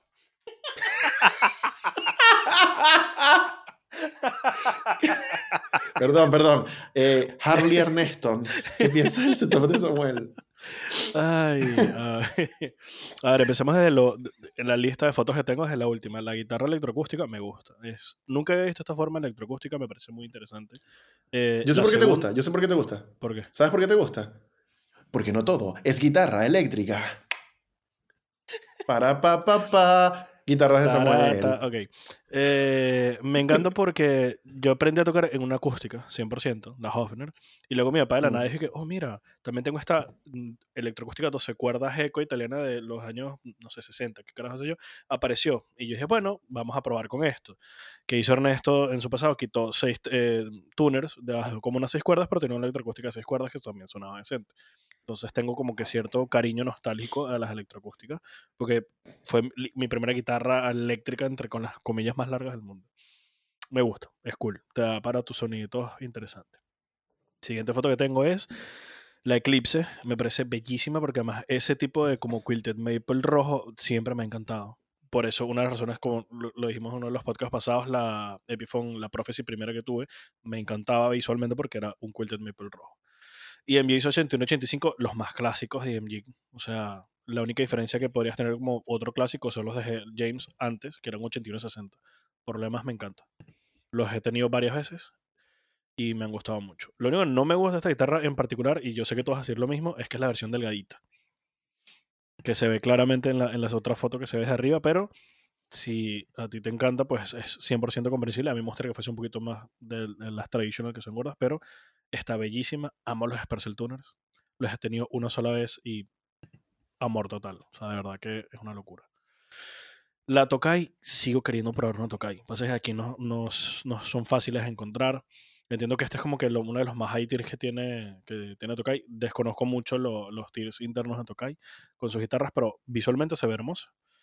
Y, y me llama la atención. Lo único que yo me pregunto a día de hoy, ¿por qué le cambiaste solo el neck y el middle y no también el bridge? Pero entiendo que o vives en la quinta, cuarta y tercera posición normalmente y no le paras mucho a la primera. Es totalmente comprensible. John Mayer creo que nunca sale de la cuarta, pero eso es otro peo. Eh, Pero creo que cool. era, creo que es una mezcla entre asuntos presupuestarios y creo que de verdad a él le gustaba la cápsula del puente, entonces Ah, bueno, pero O sea, dejarla tampoco, ahí. o sea, si es una Made in Japan de Tokai, tampoco creo que te pongan micrófonos de basuras, pues. O sea, eso sí, Claro. las cosas como Sí. Y eso, si le gusta cómo suena. O sea, por ejemplo, yo me acuerdo que tu Classic Vibe, la que más modiaste de todas, nunca cambiaste el, el micrófono del bridge porque lo amabas. Era muy y era bueno, en la weón. stock que venía con la Classic Vibe, eso sí me acuerdo. Muy bueno. Entonces, si te gusta, arrechísimo. Eh, la Teleca, en mi vida he conocido la marca New, Newen. Newen. Em, te explico. Newen son guitarras hechas en Argentina. Eh, son, es una fábrica de guitarras como bastante masivas que busca ofrecer instrumentos en un rango de precio bastante em, entry level en términos de, de- de lo que cuestan. Está hecha de, creo que, lenga patagónica o maderas nativas de Argentina y son instrumentos como que buscan ofrecer una buena relación entre muy poca plata y un mueble decente. o sea, Eh, el yo Harley Benton de Argentina. es mucho más barato que Harley Benton. Cuesta un cuarto de lo que cuesta Harley Benton acá. Pero es que Harley Benton va de desde 100 los lucas. 120 euros hasta los Claro. 500. Estas guitarras cuestan 100 lucas a 150 lucas, las que yo he visto. Las que yo he visto. Ok, ok, ok. ok. O sea, es súper barato. Vale. Sí. Si es lo que utilizas para meterle coñazos en el sentido de pues, tour o bandas o en la casa quieres estar saltando por toda la casa mientras tocas guitarra, rechísimo. Si te gusta, es lo que importa. No me gusta tanto, la verdad, el color, porque es simplemente el color de la madera y es muy raro porque hay como un veteado extraño en la parte de atrás, pero comprensible. Em, vamos ahora por la, mm, la interfaz, una Steinberg sencillita. Yo con las interfaces pienso que si te funciona, no te da mucha latencia, no te mete mucho ruido o mucha ganancia extraña de ruido, si te gusta y te hace y, y funciona perfectamente para lo que estás haciendo, no necesitas más, no necesitas menos, estás cómodo con lo que tienes, arrechísimo. Y la pedalera se nota que la montó Sebastián porque tiene uno, dos, tres, tres Aircore devices, un Catalin Bread. Es obviamente Sebastián en todos lados, pero No la, no la monté yo. Lo que pasa es que te, te voy a explicar. eh, y, y- y aquí voy a hacer el segue para tomar yo la palabra, cabezón. Eh, como te dije, Samuel va mucho a la tienda. Samuel. Ya, ant- tiene perdón, antes de como- que sigas, ¿el, el Hoof Reaper qué es? Ajá, el, eh, el Hoof Reaper Foss, es, son, Son dos, dos foses. Uno es un Tone Bender, eh, basado en un Tone Bender, creo que en Mark II o Mark III, no sé, Martín sabrá. Y el otro es un Big Muff. Y en el medio tienes la selección de la octava hacia arriba tipo vintage. Ok, Entonces puedes utilizar, me hablaste de este, sí, sí, sí. sí, sí, sí. puedes utilizar un Foss o los dos Fosses, puedes utilizar Más un Foss con octava o los dos Fosses con octava Ya. si deseas destruirte la vida. Sí, me supongo. acuerdo cuando me contaste, lo quería y luego vi el precio y ya me, me puse a llorar. En Sí, resumen, tengo uno te- el pedal me encanta porque lo cumple casi todo lo básico que normalmente Mm. comentamos para que tengas algo variado. Tienes Sí. dos fosses con octava. El Plums, quiero ese pedal, lo amo. Es Mm. el Tube Screamer que tiene demasiados modos, es bellísimo. Ujú. Super Overdrive, o sea, cumple su sonido clásico de toda la vida. Lo puedes tener como lo que hace el Ultra de luz o como lo quieras setear. Ujú. Tienes un chorus. Nunca uso chorus, pero cool, tienes un chorus. Tienes un, un delay analógico, me encantan los delays analógicos. Este en particular, como es una marca ahí que hacen a mano, no la conozco. Ya me contarás qué tal si la conoces. El Ghost Echo entiendo que es como un eco. Entonces la conversión que tuvimos la otra vez, que era como otro pseudo delay, pero eso es una conversación Mm. para otro podcast entero. Y el Bread SFT, ¿qué es? El SFT es básicamente uno- una emulación en pedal del amplificador que hizo tan famoso Josh Homme de Queens of the Stone Age, que es el Ampeg este que lo utilizaba. Entonces creo que es un SBT, supongo, y que tiene un switch de alta ganancia y te lo juro que suena fucking igual a, a Queens of the Stone Age. Ah, mira, excelente. Entonces, mira, Igualito. tienes uno, dos, tres. Tienes por lo menos cuatro eh, eh, tonos distintos de tipo overdrive, distortions, etc. que entre ellos mismos también son muy eh, variables, son, pueden generar muchos sonidos distintos. Tienes dos delays o un delay y un eco y un chorus por si quieres inventarte algo más. Mira, me encanta tu pedalera. O sea, lo único que te diría que te falta es un tuner. Coño, sí. No esperes 10 años a comprar un tuner como No, yo, por 10 años, favor. Pero por lo demás me encanta. Me encanta la pedalera y por lo menos la mitad de esta pedalera la podría tener yo fácilmente.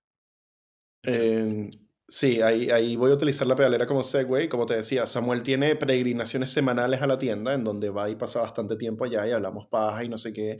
Y, y Samuel ha sabido ser bastante como eh, inteligente en sus adquisiciones, eh, eh, donde primero él casi que preordenó el Catalin de SFT. Él, él supo de primera mano, digamos por privilegio casi de cliente frecuente, que el pedal ya había llegado a la tienda antes de que lo anunciáramos, entonces pudo casi que apartar uno. Y, y bien, o sea, súper por ahí. Eh, de verdad quería ese pedal. Este es un pedal que yo quiero y que no tengo, y eso me molesta mucho. Eh, aparte de eso, Samuel, Samuel también, por ejemplo, supo agarrar eh, el, el Plums por recomendación mía. Ahí sí es mi culpa porque de verdad es muy buen Tube Screamer. Y yo lo que, el, el, lo que yo le decía a Samuel, eh, más que por vendérselo, es porque de verdad me gusta el Plums, es que el Plums es un pedal que yo siento que es muy longevo. Tú puedes utilizar el Plums eternamente en tu pedalboard, porque puede ser un Tube Screamer, puede ser un Boost eh, limpio, puede ser un treble booster, puede ser un pocotón de cosas. Entonces, yo no veo ningún motivo por el cual tú tuvieses que reemplazar el, el, el Plums, sino simplemente cambiar los settings y utilízalo para otra cosa. Entonces, esa vaina me encanta, me encanta.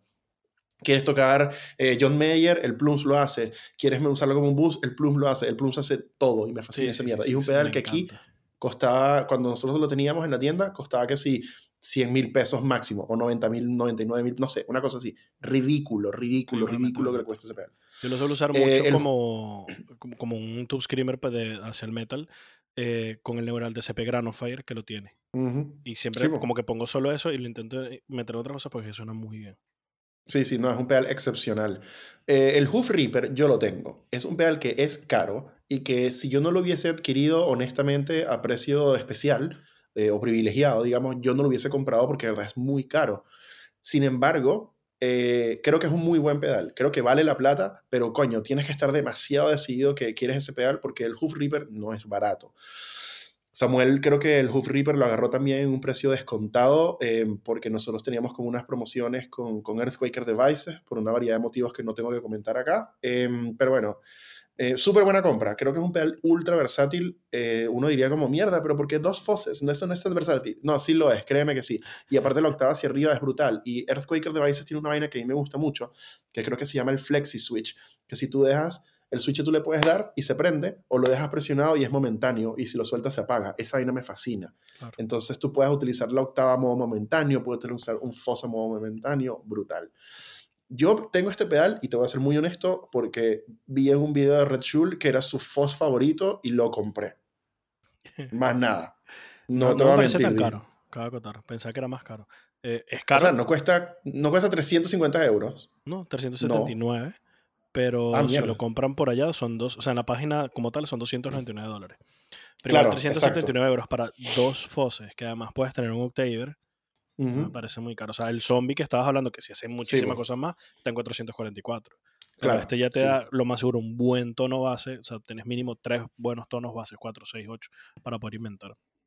Sí, es un FOS para gente que ama el FOS, honestamente. Exacto. Y en el caso de Samuel, eh, funciona súper bien porque Samuel toca Queens of the Stone Age, toca Stoner, toca ese tipo de cosas. Así que, puta, métele el Hoof Reaper al SFT y suenas a Josh Homme, weón. De verdad. Tienes todo el tono de Little Sister ahí clavado.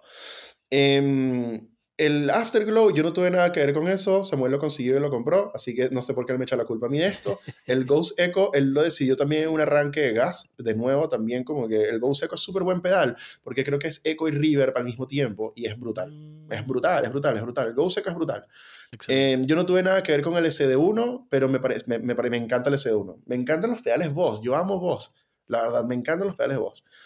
Y el, el Dimension o el Dimension de la Forja, yo no he probado ningún pedal de la Forja, Me gusta mucho como la labor que le ponen a sus pedales, creo que los graban químicamente para poderle dar como ese relieve y, todo el, el, arte de ellos, creo que se hace químicamente sobre el metal, creo que es. Y es una cosa que se ven como súper lindos, o algunos por lo menos que son como más rústicos, creo que se graban así. El trabajo de la forja tengo entendido que es muy, muy, muy bueno, pero yo no sé más nada de la marca. Eso con respecto al pedalboard de Samuel. Eh, Samuel, yo no había visto una foto de tu pedalboard y creo que yo, yo, fui una vez a casa de Samuel a llevarle un pedido, eh, porque vive muy cerca aparte de Tarara. Y eh, creo que había visto el pedalboard y estaba cool, pero Samuel, por favor, necesito que organices un poco mejor tus cables porque me está dando ansiedad y me quiero disparar en un testículo después de ver esto. de resto, muy buen pedalboard. Muy, muy, muy buen pedalboard. O sea, de verdad que, mierda, la variedad de sonidos que tienes aquí es excepcional. Excepcional. Creo que puedes sacar más sonidos, bueno, no sé si más, pero una cantidad de sonidos bastante considerables en comparación a, por ejemplo, mi pedalboard, que son básicamente puros drives. Eh, brutal. Vamos con las guitarras rápidamente. ESP Eclipse. Eh, yo me acuerdo cuando, cuando Samuel compró esta guitarra porque me comentó que lo iba a hacer. Luego la llevó una vez a la tienda. La guitarra pesa menos un kilo. Eh, es súper ligera, es absurdo. Pero claro, es de las ESP que son delgadas. Entonces no hay tanto material ahí. Pero si te gustan las guitarras ligeras y te gustan las guitarras Les Paul, la Eclipse es una buena elección. Cápsulas G no son mis favoritas, son notoriamente más poderosas que cualquier otra guitarra que estaba en Tarará ese día que él las llevó. De verdad, son muy, muy power. Eh, y se notaba mucho. Sin embargo, la guitarra está terminada espectacularmente. Eh, es una guitarra muy, muy, muy, muy, muy buena. Em, uno, uno, puede decir lo que quiera de ESP. Los más amantes de Gibson eh, podrán ponerse tradicionales con la cosa, pero coño, es una guitarra excepcional. De verdad, está muy, muy bien terminada y es muy cómoda. Yo, igual que Ernesto, prefiero la versión más gruesa tradicional, pero eso somos nosotros. X. Una de las cosas que tienen las LTD, no sé, creo que también las SP, es que el, el perfil del mástil, es el, la, ellos llaman Thing U. Yo tuve una 1000, como una Horizon 1000, me, me encantó demasiado ese mástil, ese perfil, porque es cómodo, pero al mismo tiempo te permite hacer todo. A mí, por ejemplo, me pareció súper, súper cómodo. No, y está súper bien terminada la guitarra, nada que decir, o sea, de verdad que ESP le pone bueno y fin, o sea, pinga de guitarra. La Tokai, eh, esto sí, eh, no sé si por recomendación mía, pero, pero hubo un poquito ahí de conversación con Samuel sobre esta guitarra. Él estaba buscando como un estrato y yo le dije, mira, esta, esta, esta, esta, esta Tokai usada, consiguió esta y eh, también la vi en persona. Y hay una vaina que Tokai tiene, huevón, que es que están demasiado bien terminadas. O sea, es imbécil el encastre de esta guitarra creo que no le cabe ni aire. Es una vaina ridícula, ridícula. Entonces, yo no soy el más fanático de hablar de un origen de una guitarra versus otro, pero coño, en esas Tokai se siente lo que la gente habla de como el buen trabajo japonés. Es cagante lo bien terminada que está esa guitarra, de verdad es excepcional. Yo, al igual que Ernesto, encuentro bastante curioso y levemente gracioso que hayas cambiado dos de tres cápsulas, pero cada quien hace lo que quiera con su dinero y con su guitarra. Em, yo personalmente en las Strat tiendo a vivir en la cápsula de arriba, así que no me molesta la idea de cambiar solamente esa y dejarlo ahí, y está bien. Algo que me gusta mucho de la Tokai es que tiene las cápsulas, eh, perdón, las clavijas vintage, de esas que metes la cuerda hacia abajo. Esas son las mejores clavijas para tener después de unas clavijas de bloqueo. Fight me. Menciónenme en Instagram, vamos a caernos a coñazo, pero es que de verdad son las mejores. Sí, sí, sí. Eh, es una guitarra excepcional, de verdad, muy, muy, muy, muy, muy, muy buena guitarra. No es muy pesada, suena súper bien, resuena muchísimo. La Newen, eh, esta es la única que puedo decir que no soy demasiado fan de. Y es porque mi experiencia con Newen no ha sido la más positiva. Eh, no voy a decir que es culpa de la marca, voy a, voy a echarle inclusive un poquito más la culpa a la tienda. Porque fíjate, si llega una guitarra a una tienda y la guitarra tiene los trastes filosos, yo diría inclusive que es casi responsabilidad de la tienda tratar de ocuparse un poquito de eso, de hacerle una limita, de hacerle un cariñito, de coño, calibrarla que estén playable sin trasteo este, entonces, coño, nosotros en nos encargamos de dejar las guitarras calibradas a una altura que consideramos estándar para que todo el mundo las consiga cómodas a la hora de probarlas y demás. Em, y estos carajos donde yo fui a probar la Neuen en una, una tienda acá en Santiago, eh, mierda, yo nunca había sentido trastes más filosos que esa vaina. Y me hizo daño físico. O sea, de verdad fue doloroso. Y, y mira, yo te podría decir que por un lado, podríamos echarle toda la culpa a Newen, que qué bolas, Newen, y por un lado, supongo que sí, pero por otro lado, también la tienda pudo haberse tomado el trabajito de hacerle un cariñito. Para que por lo menos no fuera físicamente doloroso. Y esto aplica para otras tiendas en donde también he ido a probar Cort, por ejemplo. Mi experiencia con Cort es patética. Yo no tengo nada en contra de Cort. Yo entiendo que la mitad de las guitarras del mundo la hacen en la fábrica de Cort en Indonesia, en Cortec, pero me parece absurdo como, por ejemplo, las PRS SE las hace Cortec y quedan magníficas, y luego pruebo unas Cort de Cort, de Cortec, y están como el orto. Y digo como que, qué mierda. Sí, pero por otro lado, coño, háganle un poquito de cariño a, a esa mierda. Pero bueno, el punto es, yo no tuve la mejor experiencia con Ewen. Hay gente que me ha hablado maravillas en Ewen. Este, yo voy a reservarme todos mis comentarios al respecto. Solamente tuve esa mala experiencia con los trastes ultra filosos y bueno, em, yo te diría que si eres una persona que está escuchando esto y está considerando una Newen, pruébala. Y pruébala. Y pruébala. De verdad, pruébala. Pruébala.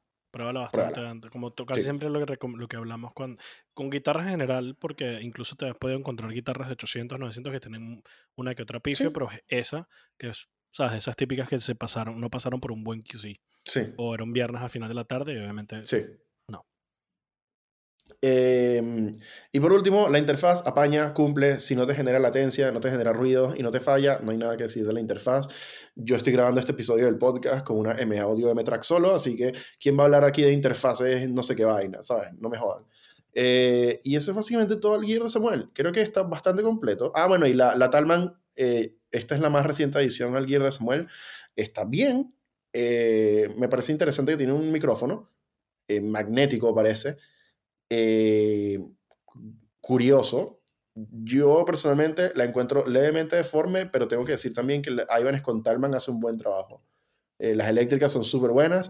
Esta acústica parece que lo hubieses dejado un poquito demasiado tiempo en el carro en verano, sin el aire prendido, eh, pero de resto se ve buena. La madera se ve bien. No tengo mucho que decir de esta guitarra. Mi expertise nunca ha sido la guitarra electroacústica, honestamente, y no trato de fingir que eso sea diferente de eso. Creo que tienes un setup bastante completo. Creo que tienes eh, casi todas las áreas cubiertas, electroacústica, estrato, tele, humbucker. Eh, la verdad es que no sé como que cuál sería la próxima guitarra que le podría recomendar a Samuel. Honestamente, creo que para tu próxima adquisición, Samuel, yo consideraría quizás un buen ampli que puedas manejar en volúmenes para el departamento eh, y que suene rico y que te inspire a utilizarlo a diferencia del ampli que tienes botado en tu casa que no usas nunca.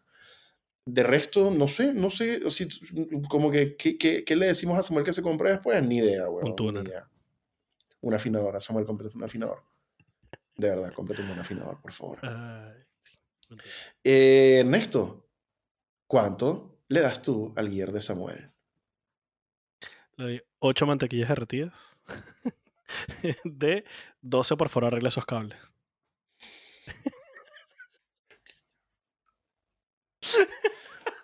Eso me recuerda una vez, eh, cuando yo vivía en casa de mi tía con mi primo, eh, que queríamos, creo que era pan con mantequilla, y la mantequilla estaba en la nevera y estaba muy dura, y mi primo, eh, que se llama Sebastián, él decidió meter la mantequilla en el microondas, sí, para suavizarla, pero la puso demasiado tiempo, y la mantequilla se volvió toda agua. Y luego dijimos como que, bueno, ¿sabes qué? Ingeniería inversa. Si la mantequilla tú la colocas en calor y se pone así horrible, luego la pones en frío y se pone normal. Y la pusimos a enfriar y no volvió a ser lo mismo. Eh, Se volvió una sustancia asquerosa, inutilizable, una cochinada. Em, la mantequilla derretida es una bendición y es una maldición al mismo tiempo. ¿Sabes lo peor? Y no lo me hecho. extraña de la persona porque lo conozco, o sea. Sí, me lo sí, cuenta y me lo imagino así tal cual. Dije como, coño, sí, lo veo haciéndolo, marico. Sí, sí. Ay, no, sí, de verdad. Sí. Em, Samuel. es muy gracioso porque su hermano se llama Samuel, por cierto. Ah, sí. Eh, Samuel, eh, yo a tu setup, que Samuel ha sido bien inteligente y no ha mostrado mucho de su casa para que no critiquemos su silla, aparentemente. muy inteligente. que nosotros hacemos muy eso. inteligente. Lo estaba buscando, pero sí. Smart Mofferdocker, el huevón, claro. Em, bueno, ya que no puedo criticar nada de tu casa, Samuel, sino de tu setup, yo te voy a dar eh, 14 de 17. Eh, mu- muéstranos el ampli que tienes escondido, chico, ¿por qué eres así? El pobre ampli está como que, papá, papá, y él, cállate, guárdate en el closet otra vez. Pero papá, tengo hambre.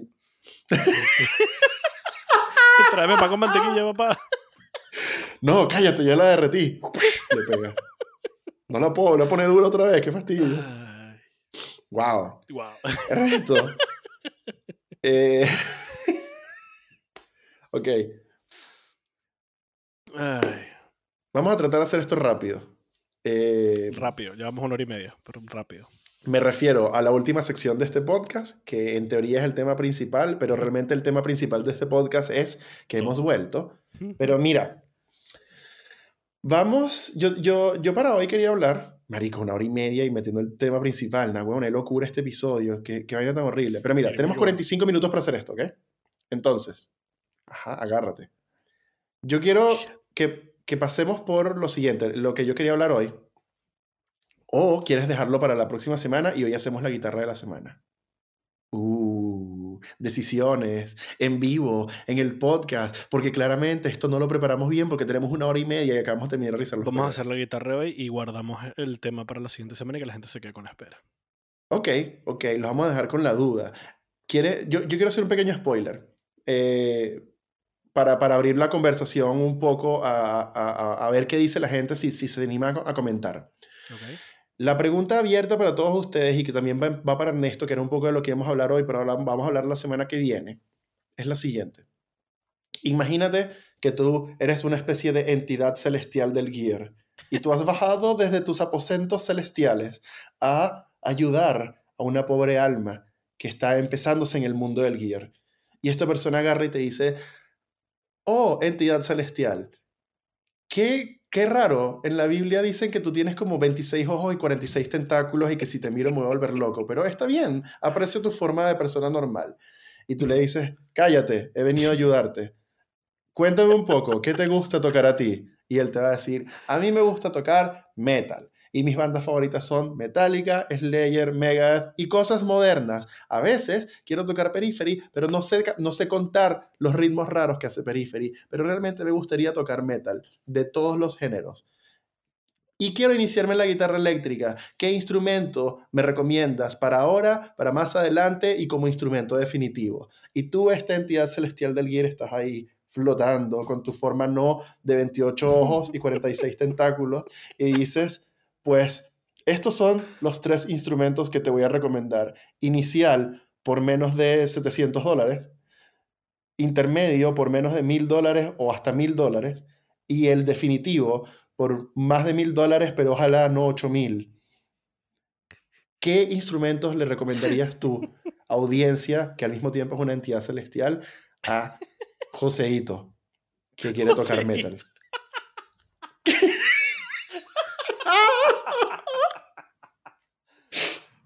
Joseito, me morí, me morí, me morí, me morí. me morí. Y esa es la pre- No puedo, Joseito. Joseito, por favor, ayuda. Hola, soy Joseito, el metalero, coño Ay, de la morí, madre. morí, Ese es un nombre artístico, además. un álbum de metal. Grande. Eh, entonces, esa es la pregunta que, que dejo abierta, que había dejado abierta para Ernesto también. Que vamos a hablar un poco de eso. Vamos a hablar de tres instrumentos en el viaje completo de un guitarrista para tocar metal, que tú podrías recomendar de forma responsable y que sabes que son buenos instrumentos y por qué. Y eso es lo que vamos a hablar la semana que viene. Y vamos a hacer ahora la guitarra de hoy. Em, la guitarra de hoy- de hoy. La guitarra de hoy de este episodio la vamos a dar en el, en el episodio, solamente porque nos da fastidio eh, terminar el episodio acá y volver a empezar a, a grabar la guitarra de hoy. Eh, y para hacer este episodio como mucho más largo y mucho más entretenido y mucho más demente de lo que ya es. Jorge, si te quejas, Sí. vamos a tener problemas. Sí, Jorge, esto lo estamos haciendo nada más por ti. Ahora, eh, es importante, eh, para los próximos episodios, sí estamos tratando de separar un poco estas dos cosas para que igual vean el video de la guitarra hoy, porque, ajá, el canal necesita views, vean la weá. Pero vamos a hacer una excepción hoy. Ahora, de nuevo, si eres el cochino de mente que decidió hacer esto de su primer episodio de Mucho Bueno Gear el podcast y no sabes qué es la guitarra de hoy, yo te voy a explicar qué es la guitarra de hoy. La guitarra de hoy consiste en una selección que ninguno de nosotros dos sabemos que escogió el otro, de un instrumento. Pero no es un review. Vamos a revisar qué tiene este instrumento, qué es, de qué está hecho, qué cosas trae, versus lo que cuesta, y te vamos a dar nuestras impresiones sobre si nos parece una buena elección y algo a considerar, o si realmente es caquita caliente, y si deberías no considerarla para tus futuras elecciones.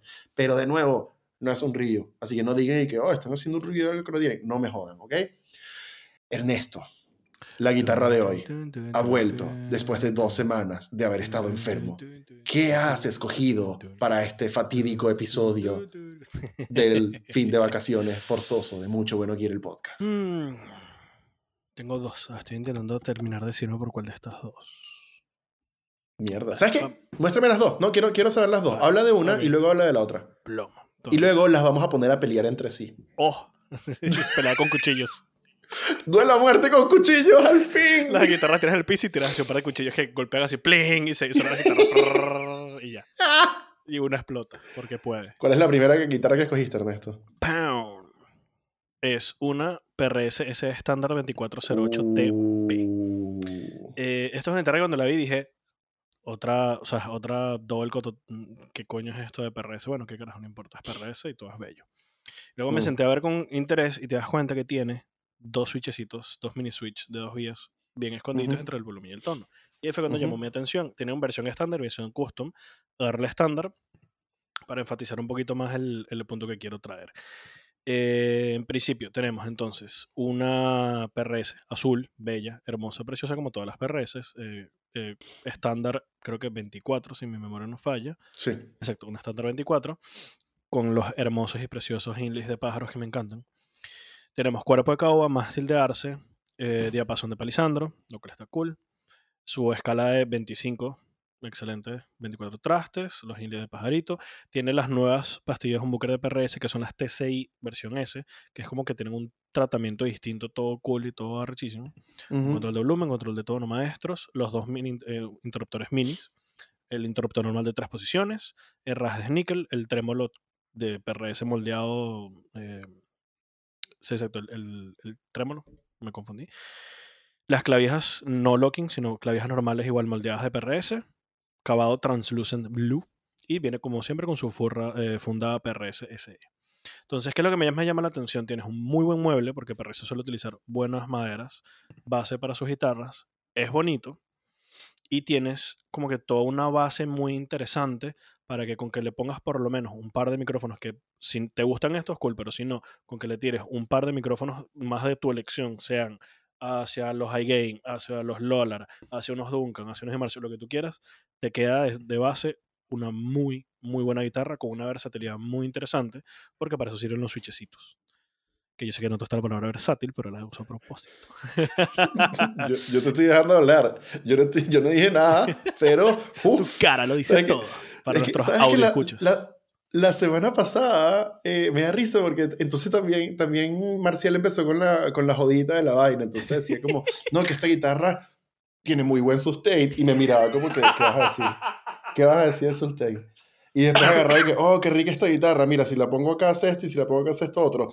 Es muy buena versatilidad. Y me miraba como que, ajá, ¿y ahora? ¿Y ahora qué vas a hacer?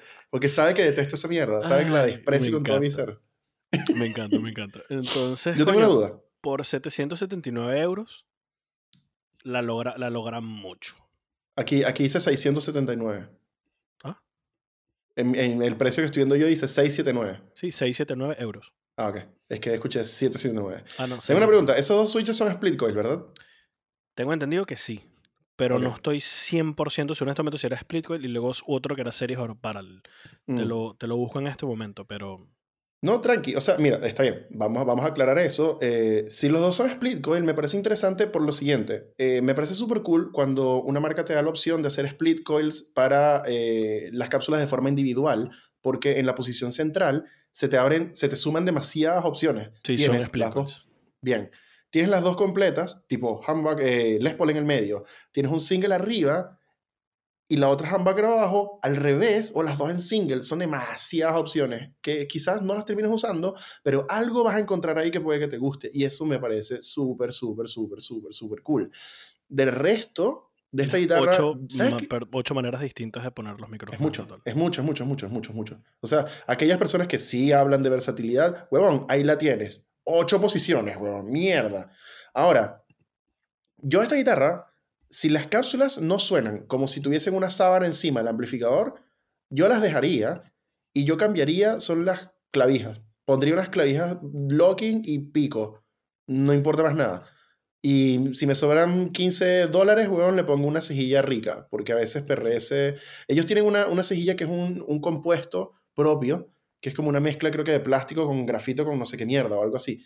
Eh, bien, pero eh, uno nunca está de más una, una buena Graftec así brutal y la cosa y no sé qué. Igual eh, el puente de, de PRSC es bueno, o sea, sorry, pero hay gente que de verdad no le gusta y no sé qué, pero es porque lo comparan con el americano. Claro, estamos hablando de dos rangos de precio y que tres veces esta guitarra, pero este puente funciona súper, súper, súper, súper, súper, súper bien. Yo lo tuve, nada que decir. Si lo único que no puedes hacer con este puente es cometer la atrocidad asquerosa de agarrar y mover los tornillos con la tensión puesta en el puente porque te vas a echar todos esos cuchillos. Te los vas a comer enteritos. De resto, muy buena guitarra. Quiero saber contra cuál se va a enfrentar ahora. La otra, esta era más por, era más por, sobre todo, el, que ya tienes una buena base y te agrega el, los switchecitos de las películas para toda esta oportunidad que te puede dar, tanto con sus micrófonos como con lo, otro que le montes. Esta otra viene por dos razones muy básicas, que es otro PRS. Es la PRS Signature S de Zack Myers. Tanto la versión anterior verde la amo, la quiero y me muero por tenerla, como la nueva que es en un azul que también me encanta. Mm. Esta viene por dos razones. Uno, porque es bella, hermosa, preciosa visualmente. Y porque además es como una Les Paul que es hollow. Que no mm. suele haber muchas semi-hollow al, al, tamaño de una Les Paul. Y me encanta. Entonces, volvemos a lo mismo. Tenemos el modelo Sagmayer Signature, que es como una single cut, semi-hueca, cuerpo de caoba, tapa de arce flameado. Eh, dice tapa de arce flameado, o sea, no es un vinir. Mástil de caoba con perfil de ancho grueso. Uh, nice. Una escala más corta de 622 milímetros, entiendo que es 2475. Diapasón de palisandro, 22 trastes, nuestros inlays hermosos de pajaritos, binding en el cuerpo mástil y clavijero, muy importante. Eh, pastillas Humbucker PRSS 245 eh, versión S, dos volúmenes, dos tonos, interruptor de tres posiciones, tu stop tail de PRS, que este sí me gusta porque tienes los carritos individuales para poder eh, entonarla muy bien. Clavijas de afinación estilo vintage, si te das cuenta, son no las clásicas eh, como las Gruber o algo así, sino son más al estilo vintage que me parecen muy bonitas. Uh de níquel. El color se llama Myers Blue. Y como siempre, viene con la funda de eh, PRS.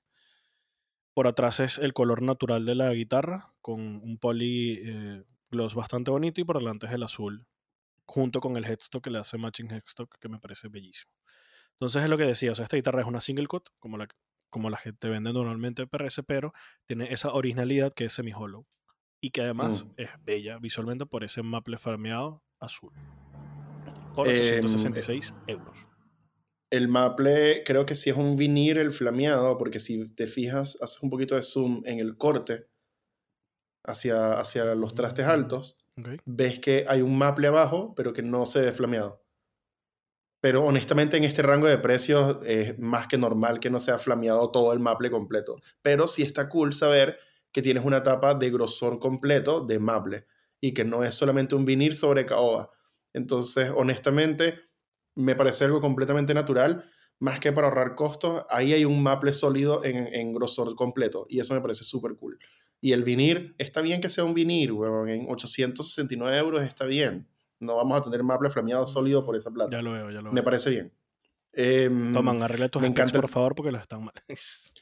Eso pasa mucho, eso pasa muchísimo. Y quién sabe, de repente estoy yo equivocado, no lo sé. No, no, no, ahora me metí en la página de PRS y si te pone Bevel Maple Top with Flame eh, Maple Veneer. O sea, si es un top Claro, es que es lo normal. Le agregaron el, el, el. Sí, sí, no, no. Es que, claro, yo estaba leyendo los specs y leo que, veo que dice sí, sí, sí. Maple Magic.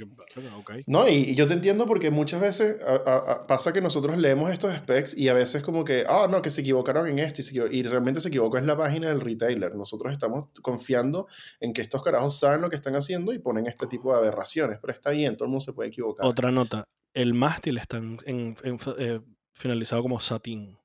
No es ah, gloss, el cuerpo es gloss y el mástil es satín. Eso sí me encanta. Bien, bien. Yamaha hace eso con la Reftar y me encanta. Eh, me gusta mucho el puente, me gustan mucho los knobs, que es algo que yo personalmente no me fijo casi nunca, pero en este le quedan súper lindos. Pues eh, me gusta el color natural atrás. O sea, si ya sabes cómo es mi tele, sabes que me va a gustar esto. Me encanta con amor y locura el headstock con binding y el maple flameado de vinil que tiene ahí. O sea, brutal, brutal como se ve. En esta foto se ve espectacular. Esas clavijas con botones negros, todo. Verga, la cagó. De verdad está muy cool. Em, lo único que, puedo decir que quizás no me encante sea eh, que tiene dos cápsulas PRS C245S.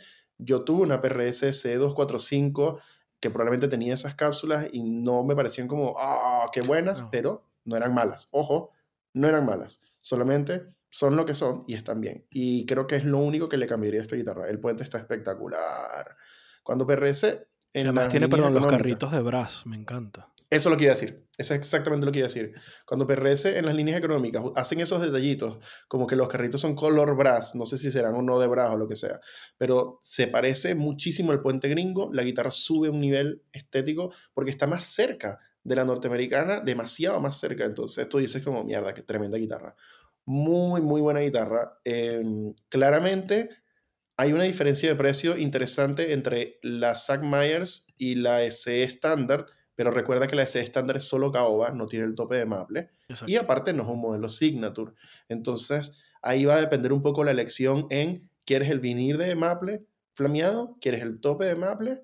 Y, o, mejor dicho, estás bien con todo caoba, va a sonar diferente la guitarra. Sorry si no creen en esas cosas, pero tienes un trémolo. Entonces, como que hay cosas ahí que mm, me parece súper cool.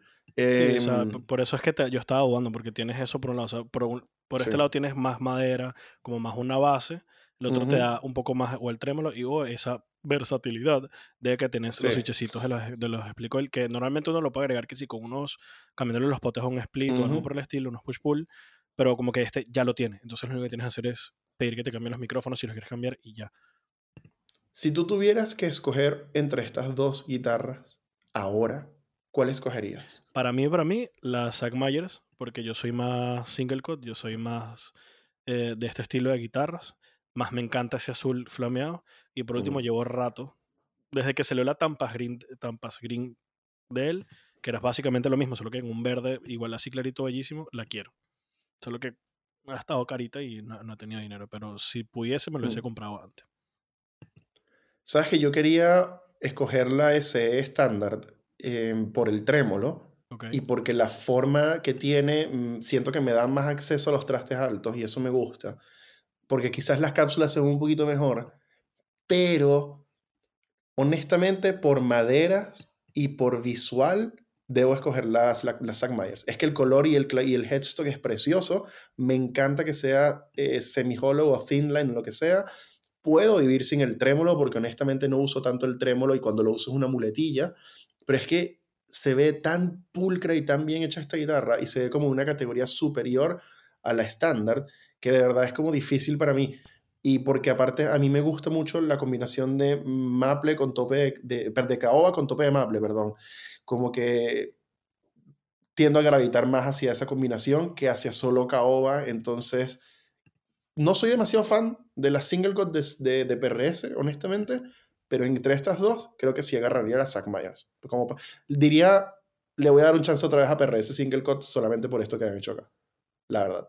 Así sí, la que... yo creo que también, o sea, más o menos por lo mismo, porque además lo que tú dices, yo no soy muy de, yo no uso trémolos en general. Mm. las dos que tengo con trémolos están bloqueadas, básicamente. Y, y en general eso, soy, termino disfrutando yo más el tipo single cut, single cut que las demás. Sí, aparte, lo que me pasa también es que, claro, puede que la Zack Myers traiga micrófonos o cápsulas que no sean tan buenos en comparación con las, con las TCIS, pero honestamente, de verdad, de verdad, de verdad, sin que nos quede nada por dentro, yo creo que se las cambiaríamos a las dos. Sí. Entonces, yo me prefiero agarrar la Zack Myers que me da mejor mueble y las cambio y ya, en vez de estar debatiéndome si dejarlas TCI o no. Ernesto, en líneas generales, a esta selección de dos guitarras que has hecho hoy, ¿cuánto le das a tu, a tu ya sabemos cuál ganó, ya sabemos cuál ganó, pero vamos a hablar en líneas generales a tu selección de hoy. ¿Qué puntaje le das tú a estas guitarras que tú mismo trajiste? Le doy en nuestras escalas que no tienen sentido. Ahí viene. Ahí viene. ¿Estás preparado? Mm, le doy 24 de agosto de 31 de diciembre de Color del Océano Bello y Hermoso. ¡Wow! That was so Es un weird. océano hermoso. ¡Wow! Oh, eso, fue mucho más, eso fue mucho más raro de lo que estaba esperando. Yo voy a decir el- lo que pensé que tú ibas a decir. Yo a la selección de guitarras que has traído hoy, la PRSS Zack Myers MB y la PRSS Standard 2408 TV, les voy a dar dos de tres duelo a muerte con cuchillos. Porque pensé que tú ibas a decir eso. El dolor Eso me recuerda con que tengo que- es tu meme, acuérdate. Tengo que, tengo que grabar otro cierre de, de- de guitarra de hoy. Pero bueno, oye, me gustó esta selección. Estuvo bastante interesante y no lo estaba esperando de ti. Eh, yo traje una vaina mucho más rara. Eh, Uh, porque también, o sea, decidí traer dos guitarras para continuar nuestro episodio especial. Eh, vamos a hablar de la primera. ok. Eh, lo que tenemos acá es una Squire 40 Aniversario Vintage Edition Jazzmaster Satin Siphon Me Green. muero. Me muero. Coño de la madre, qué bonita es esta guitarra, Me vale. muero. Dios mío.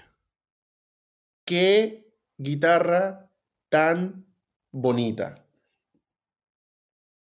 Wow. Entonces, es que de verdad es, una vaina que visualmente es espectacular. ¿Qué tenemos acá?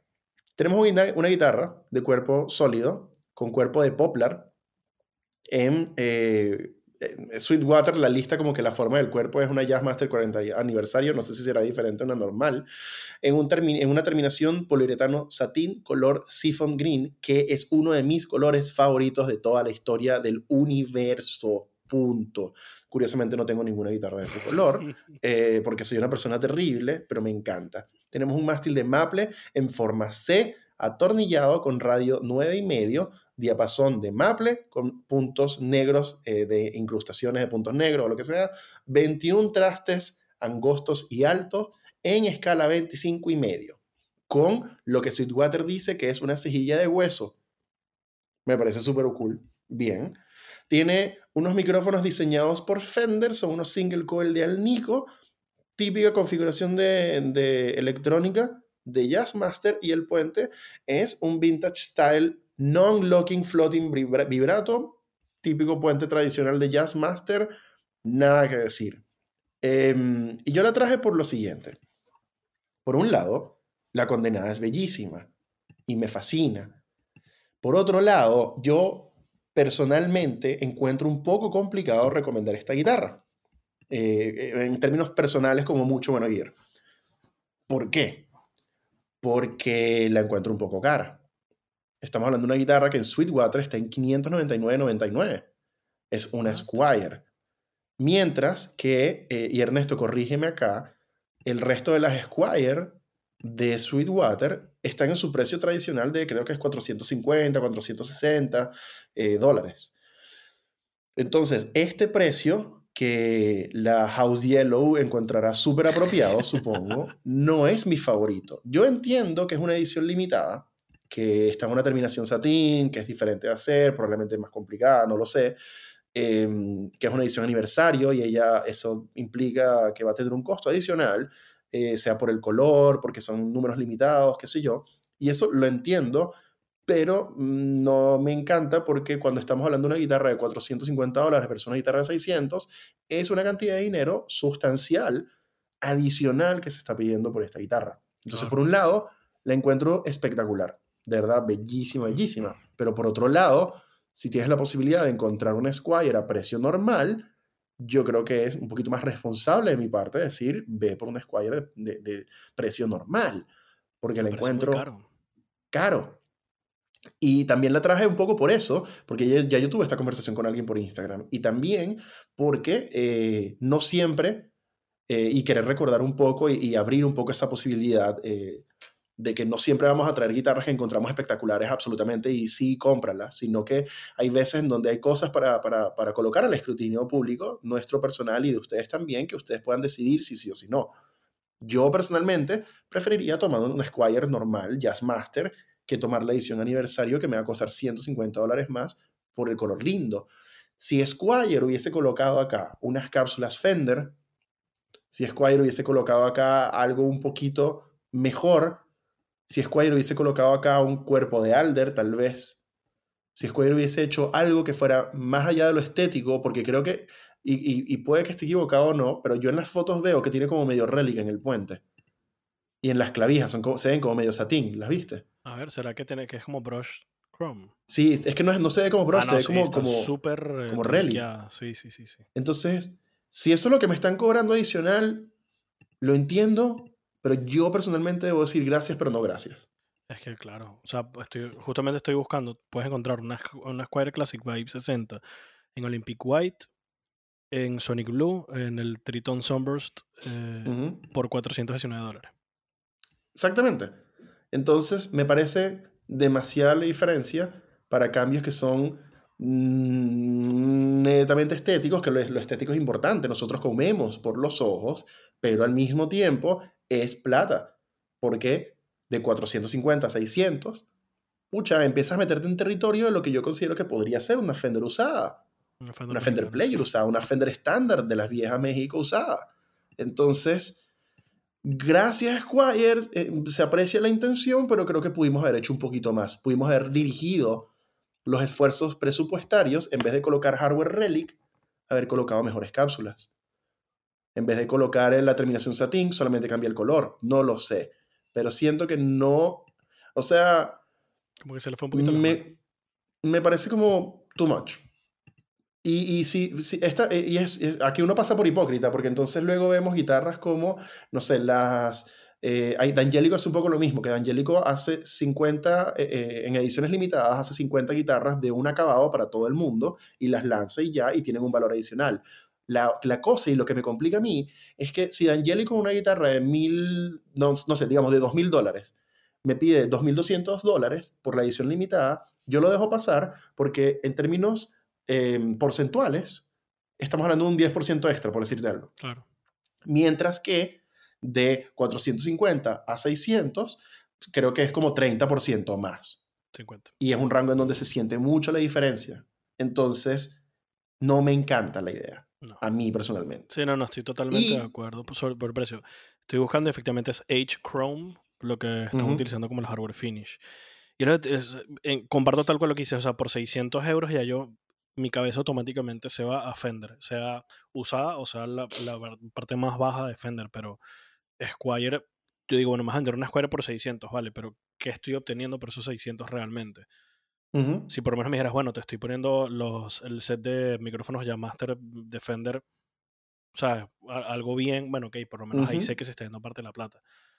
Pero por unos Fender eh, License, Fen- Fender Design, no sé cómo eran los micrófonos, un H Hardware, que tampoco está tan mal, un Gold, eh, el, el, el, el- ¿cómo se llama? El plate, el, ¿cómo fue la palabra? El, el pickguard que tiene es un, Anodized. oro anodized, que está bellísimo también, pero o sea, siento que son cosas que sí pueden subirle un poquito el precio, pero no creo que tanto para que llegue a ese nivel. Sí, Entonces, bo, pienso lo mismo. mm, Y curiosamente, la otra guitarra que decidí escoger, eh, que honestamente lo acabo de hacer, mientras revisaba la sección de co- que hay de nuevo en Sweetwater, y que me abre un poco la conversación, es esta otra que está acá.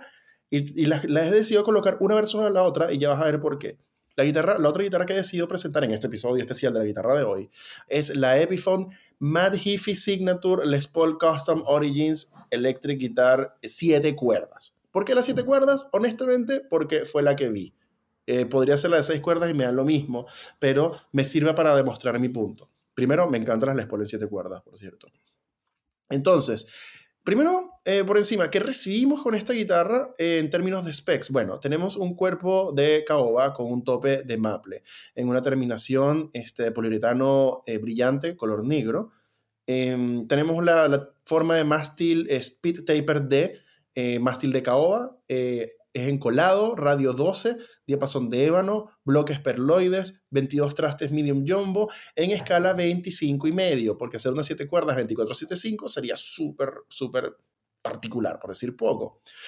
Tiene una cejilla Graphtec, tiene un puente tunomático con stop tailpiece, tienes unas clavijas Grover Mini Rotomatics Locking con botones tulipán y tienes dos cápsulas Fishman Fluence MKH, que es Mac, no sé, Kirk. Hiffy o como se llame, no sé qué significa la K. Eh, Es que Cute. es su segundo nombre. Kawaii.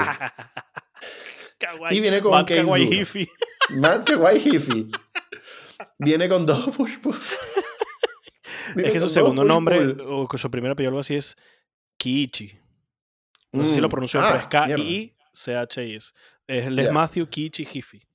Brutal. Eh, tienes dos push-pull y tienes eh, los push-pull para hacer split y los push-pull para cambiar las voces de los Fishman. Y te voy a explicar por qué esta guitarra versus la Squire. Porque si bien esta guitarra cuesta bastante más, cuesta 1.199 dólares versus 600 que cuesta la Squire, cuando, y y esto es una conversación que ya tú y yo hemos tenido, entonces tú sabes para dónde va esto. Cuando Epiphone me presenta una Les Paul Custom y me dice cuesta 799, yo digo, ok, ese es tu precio y está bien. Cuando Epiphone me presenta una Les Paul Custom de 7 cuerdas con Fishman y me dicen cuesta 1200, yo más o menos hago la cuenta y digo, son 100 dólares adicional por la versión 7 cuerdas y son aproximadamente, en el mercado se tiende a aplicar un premium de 300 dólares por las Fishman Fluence. Por lo tanto, hay 400 dólares de premium que Epiphone me está cobrando que yo personalmente considero que está completamente justificado. Porque tiende a pasar, hay guitarras por ahí que sí que esta RG cuesta, no sé, 700 dólares y esta RG con Fishman cuesta 1000. Y tú dices, ah, ok, ya hemos visto esta matemática antes. Exacto. Entonces, 100 dólares por una versión 7 cuerdas adicional, yo digo, sí, está bien, lo acepto, porque de bolas, ¿por qué no? Y 300 dólares por los Fishman, que es como lo normal. Es como cuando ves una guitarra y te cobran como 200 o 300 dólares por el Everton. Está bien. Claro. Entonces, aquí siento que lo que Epiphone me está cobrando adicional por el signature de este carajo, yo siento que sí está justificado. Hay cápsulas brutales, con split coil, voces, no sé qué cosas, súper modernas y lo que tú quieras. Coño, tú no estás comprando la Les Paul de Matt Heafy para tocar Smoke on the Water. No me jodas. Puedes, Tienes no locking tuners, sí, bueno, puedes, pero supongo. Tienes locking tuners, tienes maderas bien, no hay nada de, no sé, poplar. Tienes un Graftek en cejilla. Tienes un pocotón de cosas en donde yo digo, ah, sí, es el doble de la Squire, pero coño, por lo menos acá siento que vienen, pueden venir justificados con la cara bien lavada a decirme, dale, es una Claro, eh, esta es, esta es la guitarra clásica que yo siempre, que yo te traigo y te digo, que le cambies. Tienes unos locking tuners ya, sean Gruber, te gusten o no, siguen siendo unos locking tuners que funcionan siempre perfecto. Tienes, ya le pusieron el Graphtec Note. Tienes dos micrófonos buenísimos, los Fishmans, que además la versión de Matt Heafy tiene un Alnico Classic en el neck y un Alnico More en el bridge. O sea, tienes metal maldito abajo y puedes tener una buena tanda hacia, el, hacia lo un poquito menos low, eh, hacia el low output o a los puffs, o sea, un poco más hacia ese lado en el neck. Además, tienes los cuatro potenciómetros que son push-pull para que puedas hacer o split coil en cada uno o cambiar las voces en cada uno. Entonces, volvemos a lo mismo como cuando hablábamos a la PRS. Tienes hasta ocho eh, maneras distintas de poder jugar con estos micrófonos. Em, tienes un buen mueble, como casi siempre te vas a encontrar con unas Les Paul Custom, que es la caoba buena, o por lo menos lo suficientemente buena para este rango de precio, con tu tapa de maple, con tu mástil de maple, con tu mástil de, de caoba, perdón, y luego tienes Ebony de Fred, porque eso es algo que además no se encuentra mucho en las últimas Les Paul Custom. Entonces, además tienes como, a mi parecer, un poco más. Le ponen el 25.5 como escala, que no es normal en las Les Paul de Epiphone. Esto es una escala distinta, digámoslo así, para estas Epiphone porque es las 7 cuerdas. Además de 7 cuerdas. Entonces tienes Ujú. como que todo. Y tienes todo bien, de buena calidad, de, o sea, de, buen, de buen punto para que tú digas a estas alturas, yo estoy pagando 1.200 dólares, ¿verdad? Pero, Ujú. ¿qué le cambia? Ah, por cierto, creo que viene con, con sus hardcase. tu- Sí, viene con case duro además. Entonces es como que tienes todo esto, ¿qué le cambias? A menos de que quieras otros micrófonos porque te gustaron otro tipo de micrófonos y es entendible que le cambies. Entonces, Sí, además bueno. de eso, es lo que tú dices, te estás pagando en esos extras los locking tuners que las, las Paul Custom normalmente no vienen con eso. Eh, creo que el Graph Note tampoco vienen con eso. Ujú. No solamente estás pagando los Fishman que tú dices que luego, cuando lo hablamos, caí en cuenta. No solamente que le estás pagando los Fishman, sino el wiring de la electrónica que no es fácil.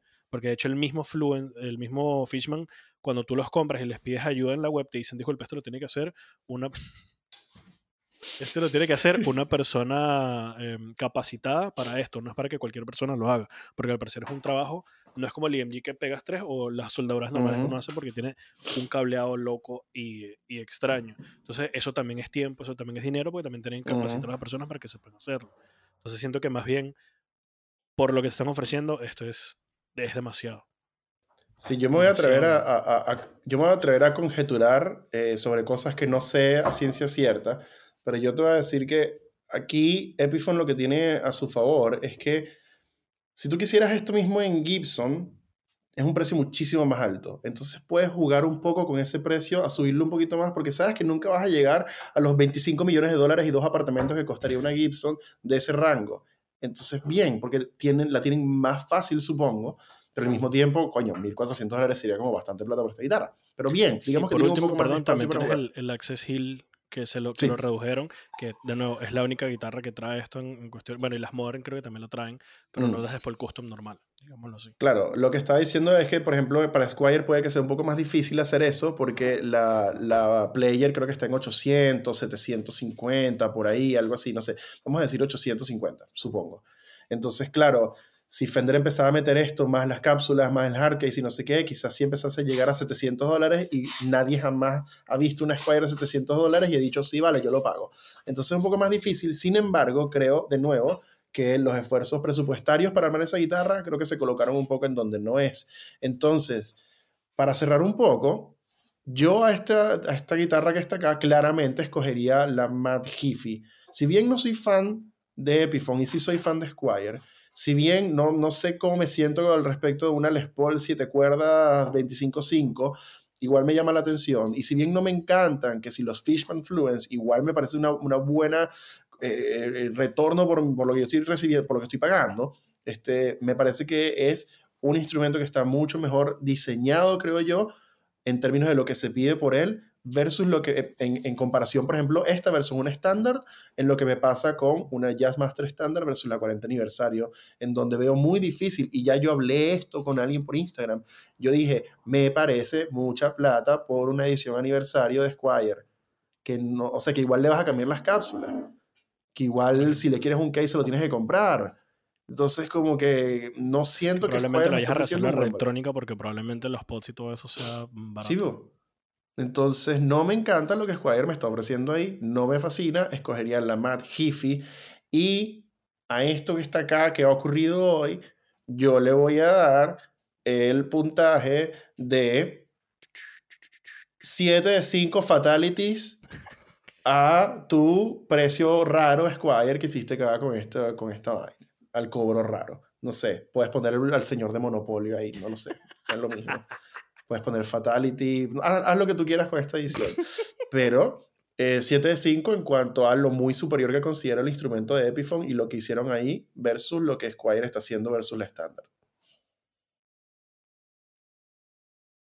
Veo. Ernesto, ¿qué quieres hacer con esto? ¿Qué vas a hacer? ¿Qué, qué escoges? ¿Por qué? ¿Y qué puntaje horrible le vas a dar a esta vaina? Eh, ya tengo el puntaje en mente, por cierto. Pero eh, obviamente elegiría la, la Epiphone eh, sobre la, la Squire por lo mismo. O sea, siento que, o sea, primero a mi, a mi, humilde opinión, esto lo hemos discutido varias veces y va a depender de muchas cosas, pero en mi humilde opinión, el miel Poplar no me gusta. Es una de las razones por las cuales mm. básicamente no he intentado ahorrar para comprar las nuevas Classic Bay porque hay muchas que tienen Poplar y tuve una guitarra de Poplar o dos y sinceramente sentí que sentí aberración. Pero como todo, o sea, hay ciertas maneras de poder encontrar mejores, mm. pero creo que esta no es una de ellas. Y ya mm. por ahí si ya no tengo un buen mueble, ya no me está interesando la guitarra. Ya por ahí mal. Lo segundo, por 600 tengo 8 guitarras guardadas en el mercado libre que son 10 veces mejor, o ofrecen mejores specs que eso por igual o menor precio. Entonces volvemos a lo mismo. Si tuvieses por lo menos, te ofrezco la Fender eh, Texas Special de lo que sería una Jazzmaster y no sé qué más podría agregar, o sea, y un CTS Pods y todo eso, y ok, está bien, ahí se fue un poquito de plata y más o menos podría pensarlo, pero aún así me seguiría molestando, me haría ruido que sigo teniendo un mueble base que no mm. es muy bueno que digamos a mi parecer. Entonces siento que se les va de las manos. Mientras que la, la Matifi no solo te está ofreciendo cosas únicas para lo que sería una Les Paul Custom, como la escala, como la séptima cuerda, como por ejemplo el contour uh -huh. abajo, sino que además te está ofreciendo hardware bueno, hardware que ya yo no cambiaría. O sea, a mí me llega esa guitarra y lo único que le cambiaría a lo sumo son las cuerdas. Para, uh -huh. si, si, bueno, ni siquiera sé con qué cuerdas viene. O sea, más que nada por el, porque me gusta tocar 1056. Eh, creo que me podría quedar con esas por ahora. Unas 1056. Uh -huh. Por lo demás, o sea, es una, una, que me llega y ya no, ya no me tengo que preocupar mentalmente de que si le cambio esto, que si aquello, que si el not, porque lo tiene todo. Ciertamente sí. es cara, pero volvemos a lo mismo, es cara porque lo tiene todo. Ya no tienes que pensar en que le tengo que cargar 200 euros de unos micrófonos, tal vez un wiring, tal vez pagarle al especialista para que le haga un buen wiring, etc. Entonces, efectivamente Sí. me iría por la, por la Mad Hifi por todas estas razones. Sí. Y en puntaje le daría, Ujú.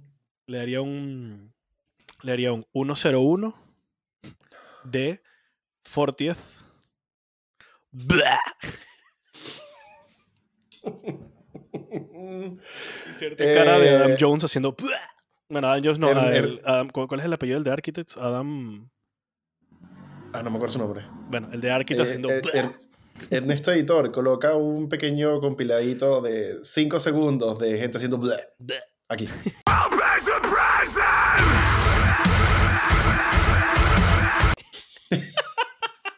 wow.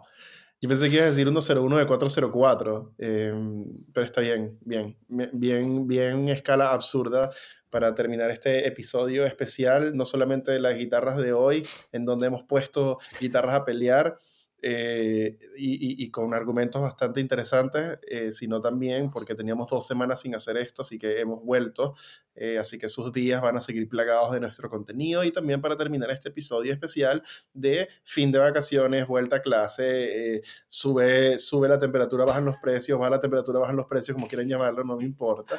Eh, de mucho Ah. bueno ir el podcast. Eh, como siempre, Ernesto, muchísimas, muchísimas, muchísimas gracias por tu tiempo. Muchísimas gracias a Jorge y a Samuel por mandar correos. Muchísimas gracias a todos los que han enviado correos, que están todavía en la lista de espera. Eh, porque tengo un par de correos todavía que no he leído, así que gracias por el material. Recuerden que ustedes también pueden enviar su correo a muchobuenoguir.gmail.com con fotitos de sus cositas. Mucho Bueno Guir, el podcast, está disponible en Apple Podcast, Google Podcast, un poco de cosas de podcast, pero como dice Jorge, la verdadera experiencia en 4K, eh, HD, lo que sea de este podcast se vive en YouTube, donde Sí. puedes ver nuestras caras al decir estupideces y fotitos y cositas horribles que hace Ernesto Editor. Para todo lo demás, pues recuerda que esto es Mucho Bueno Gear, originalmente un canal de YouTube donde yo hacía videos de cositas, pero como me enfermé no lo he vuelto a hacer, pero espero volver esta semana y ya tener un video nuevo en donde hablamos de guitarras y cositas y pedales y demás y no sé qué. Y pues también recuerda que esto es Mucho Bueno Gear y hay que ir para todos. Y sean buenos los unos con los otros y nos estamos viendo en la próxima ocasión donde ojalá el próximo episodio no dure 2 horas y 15 minutos. Chao, chao.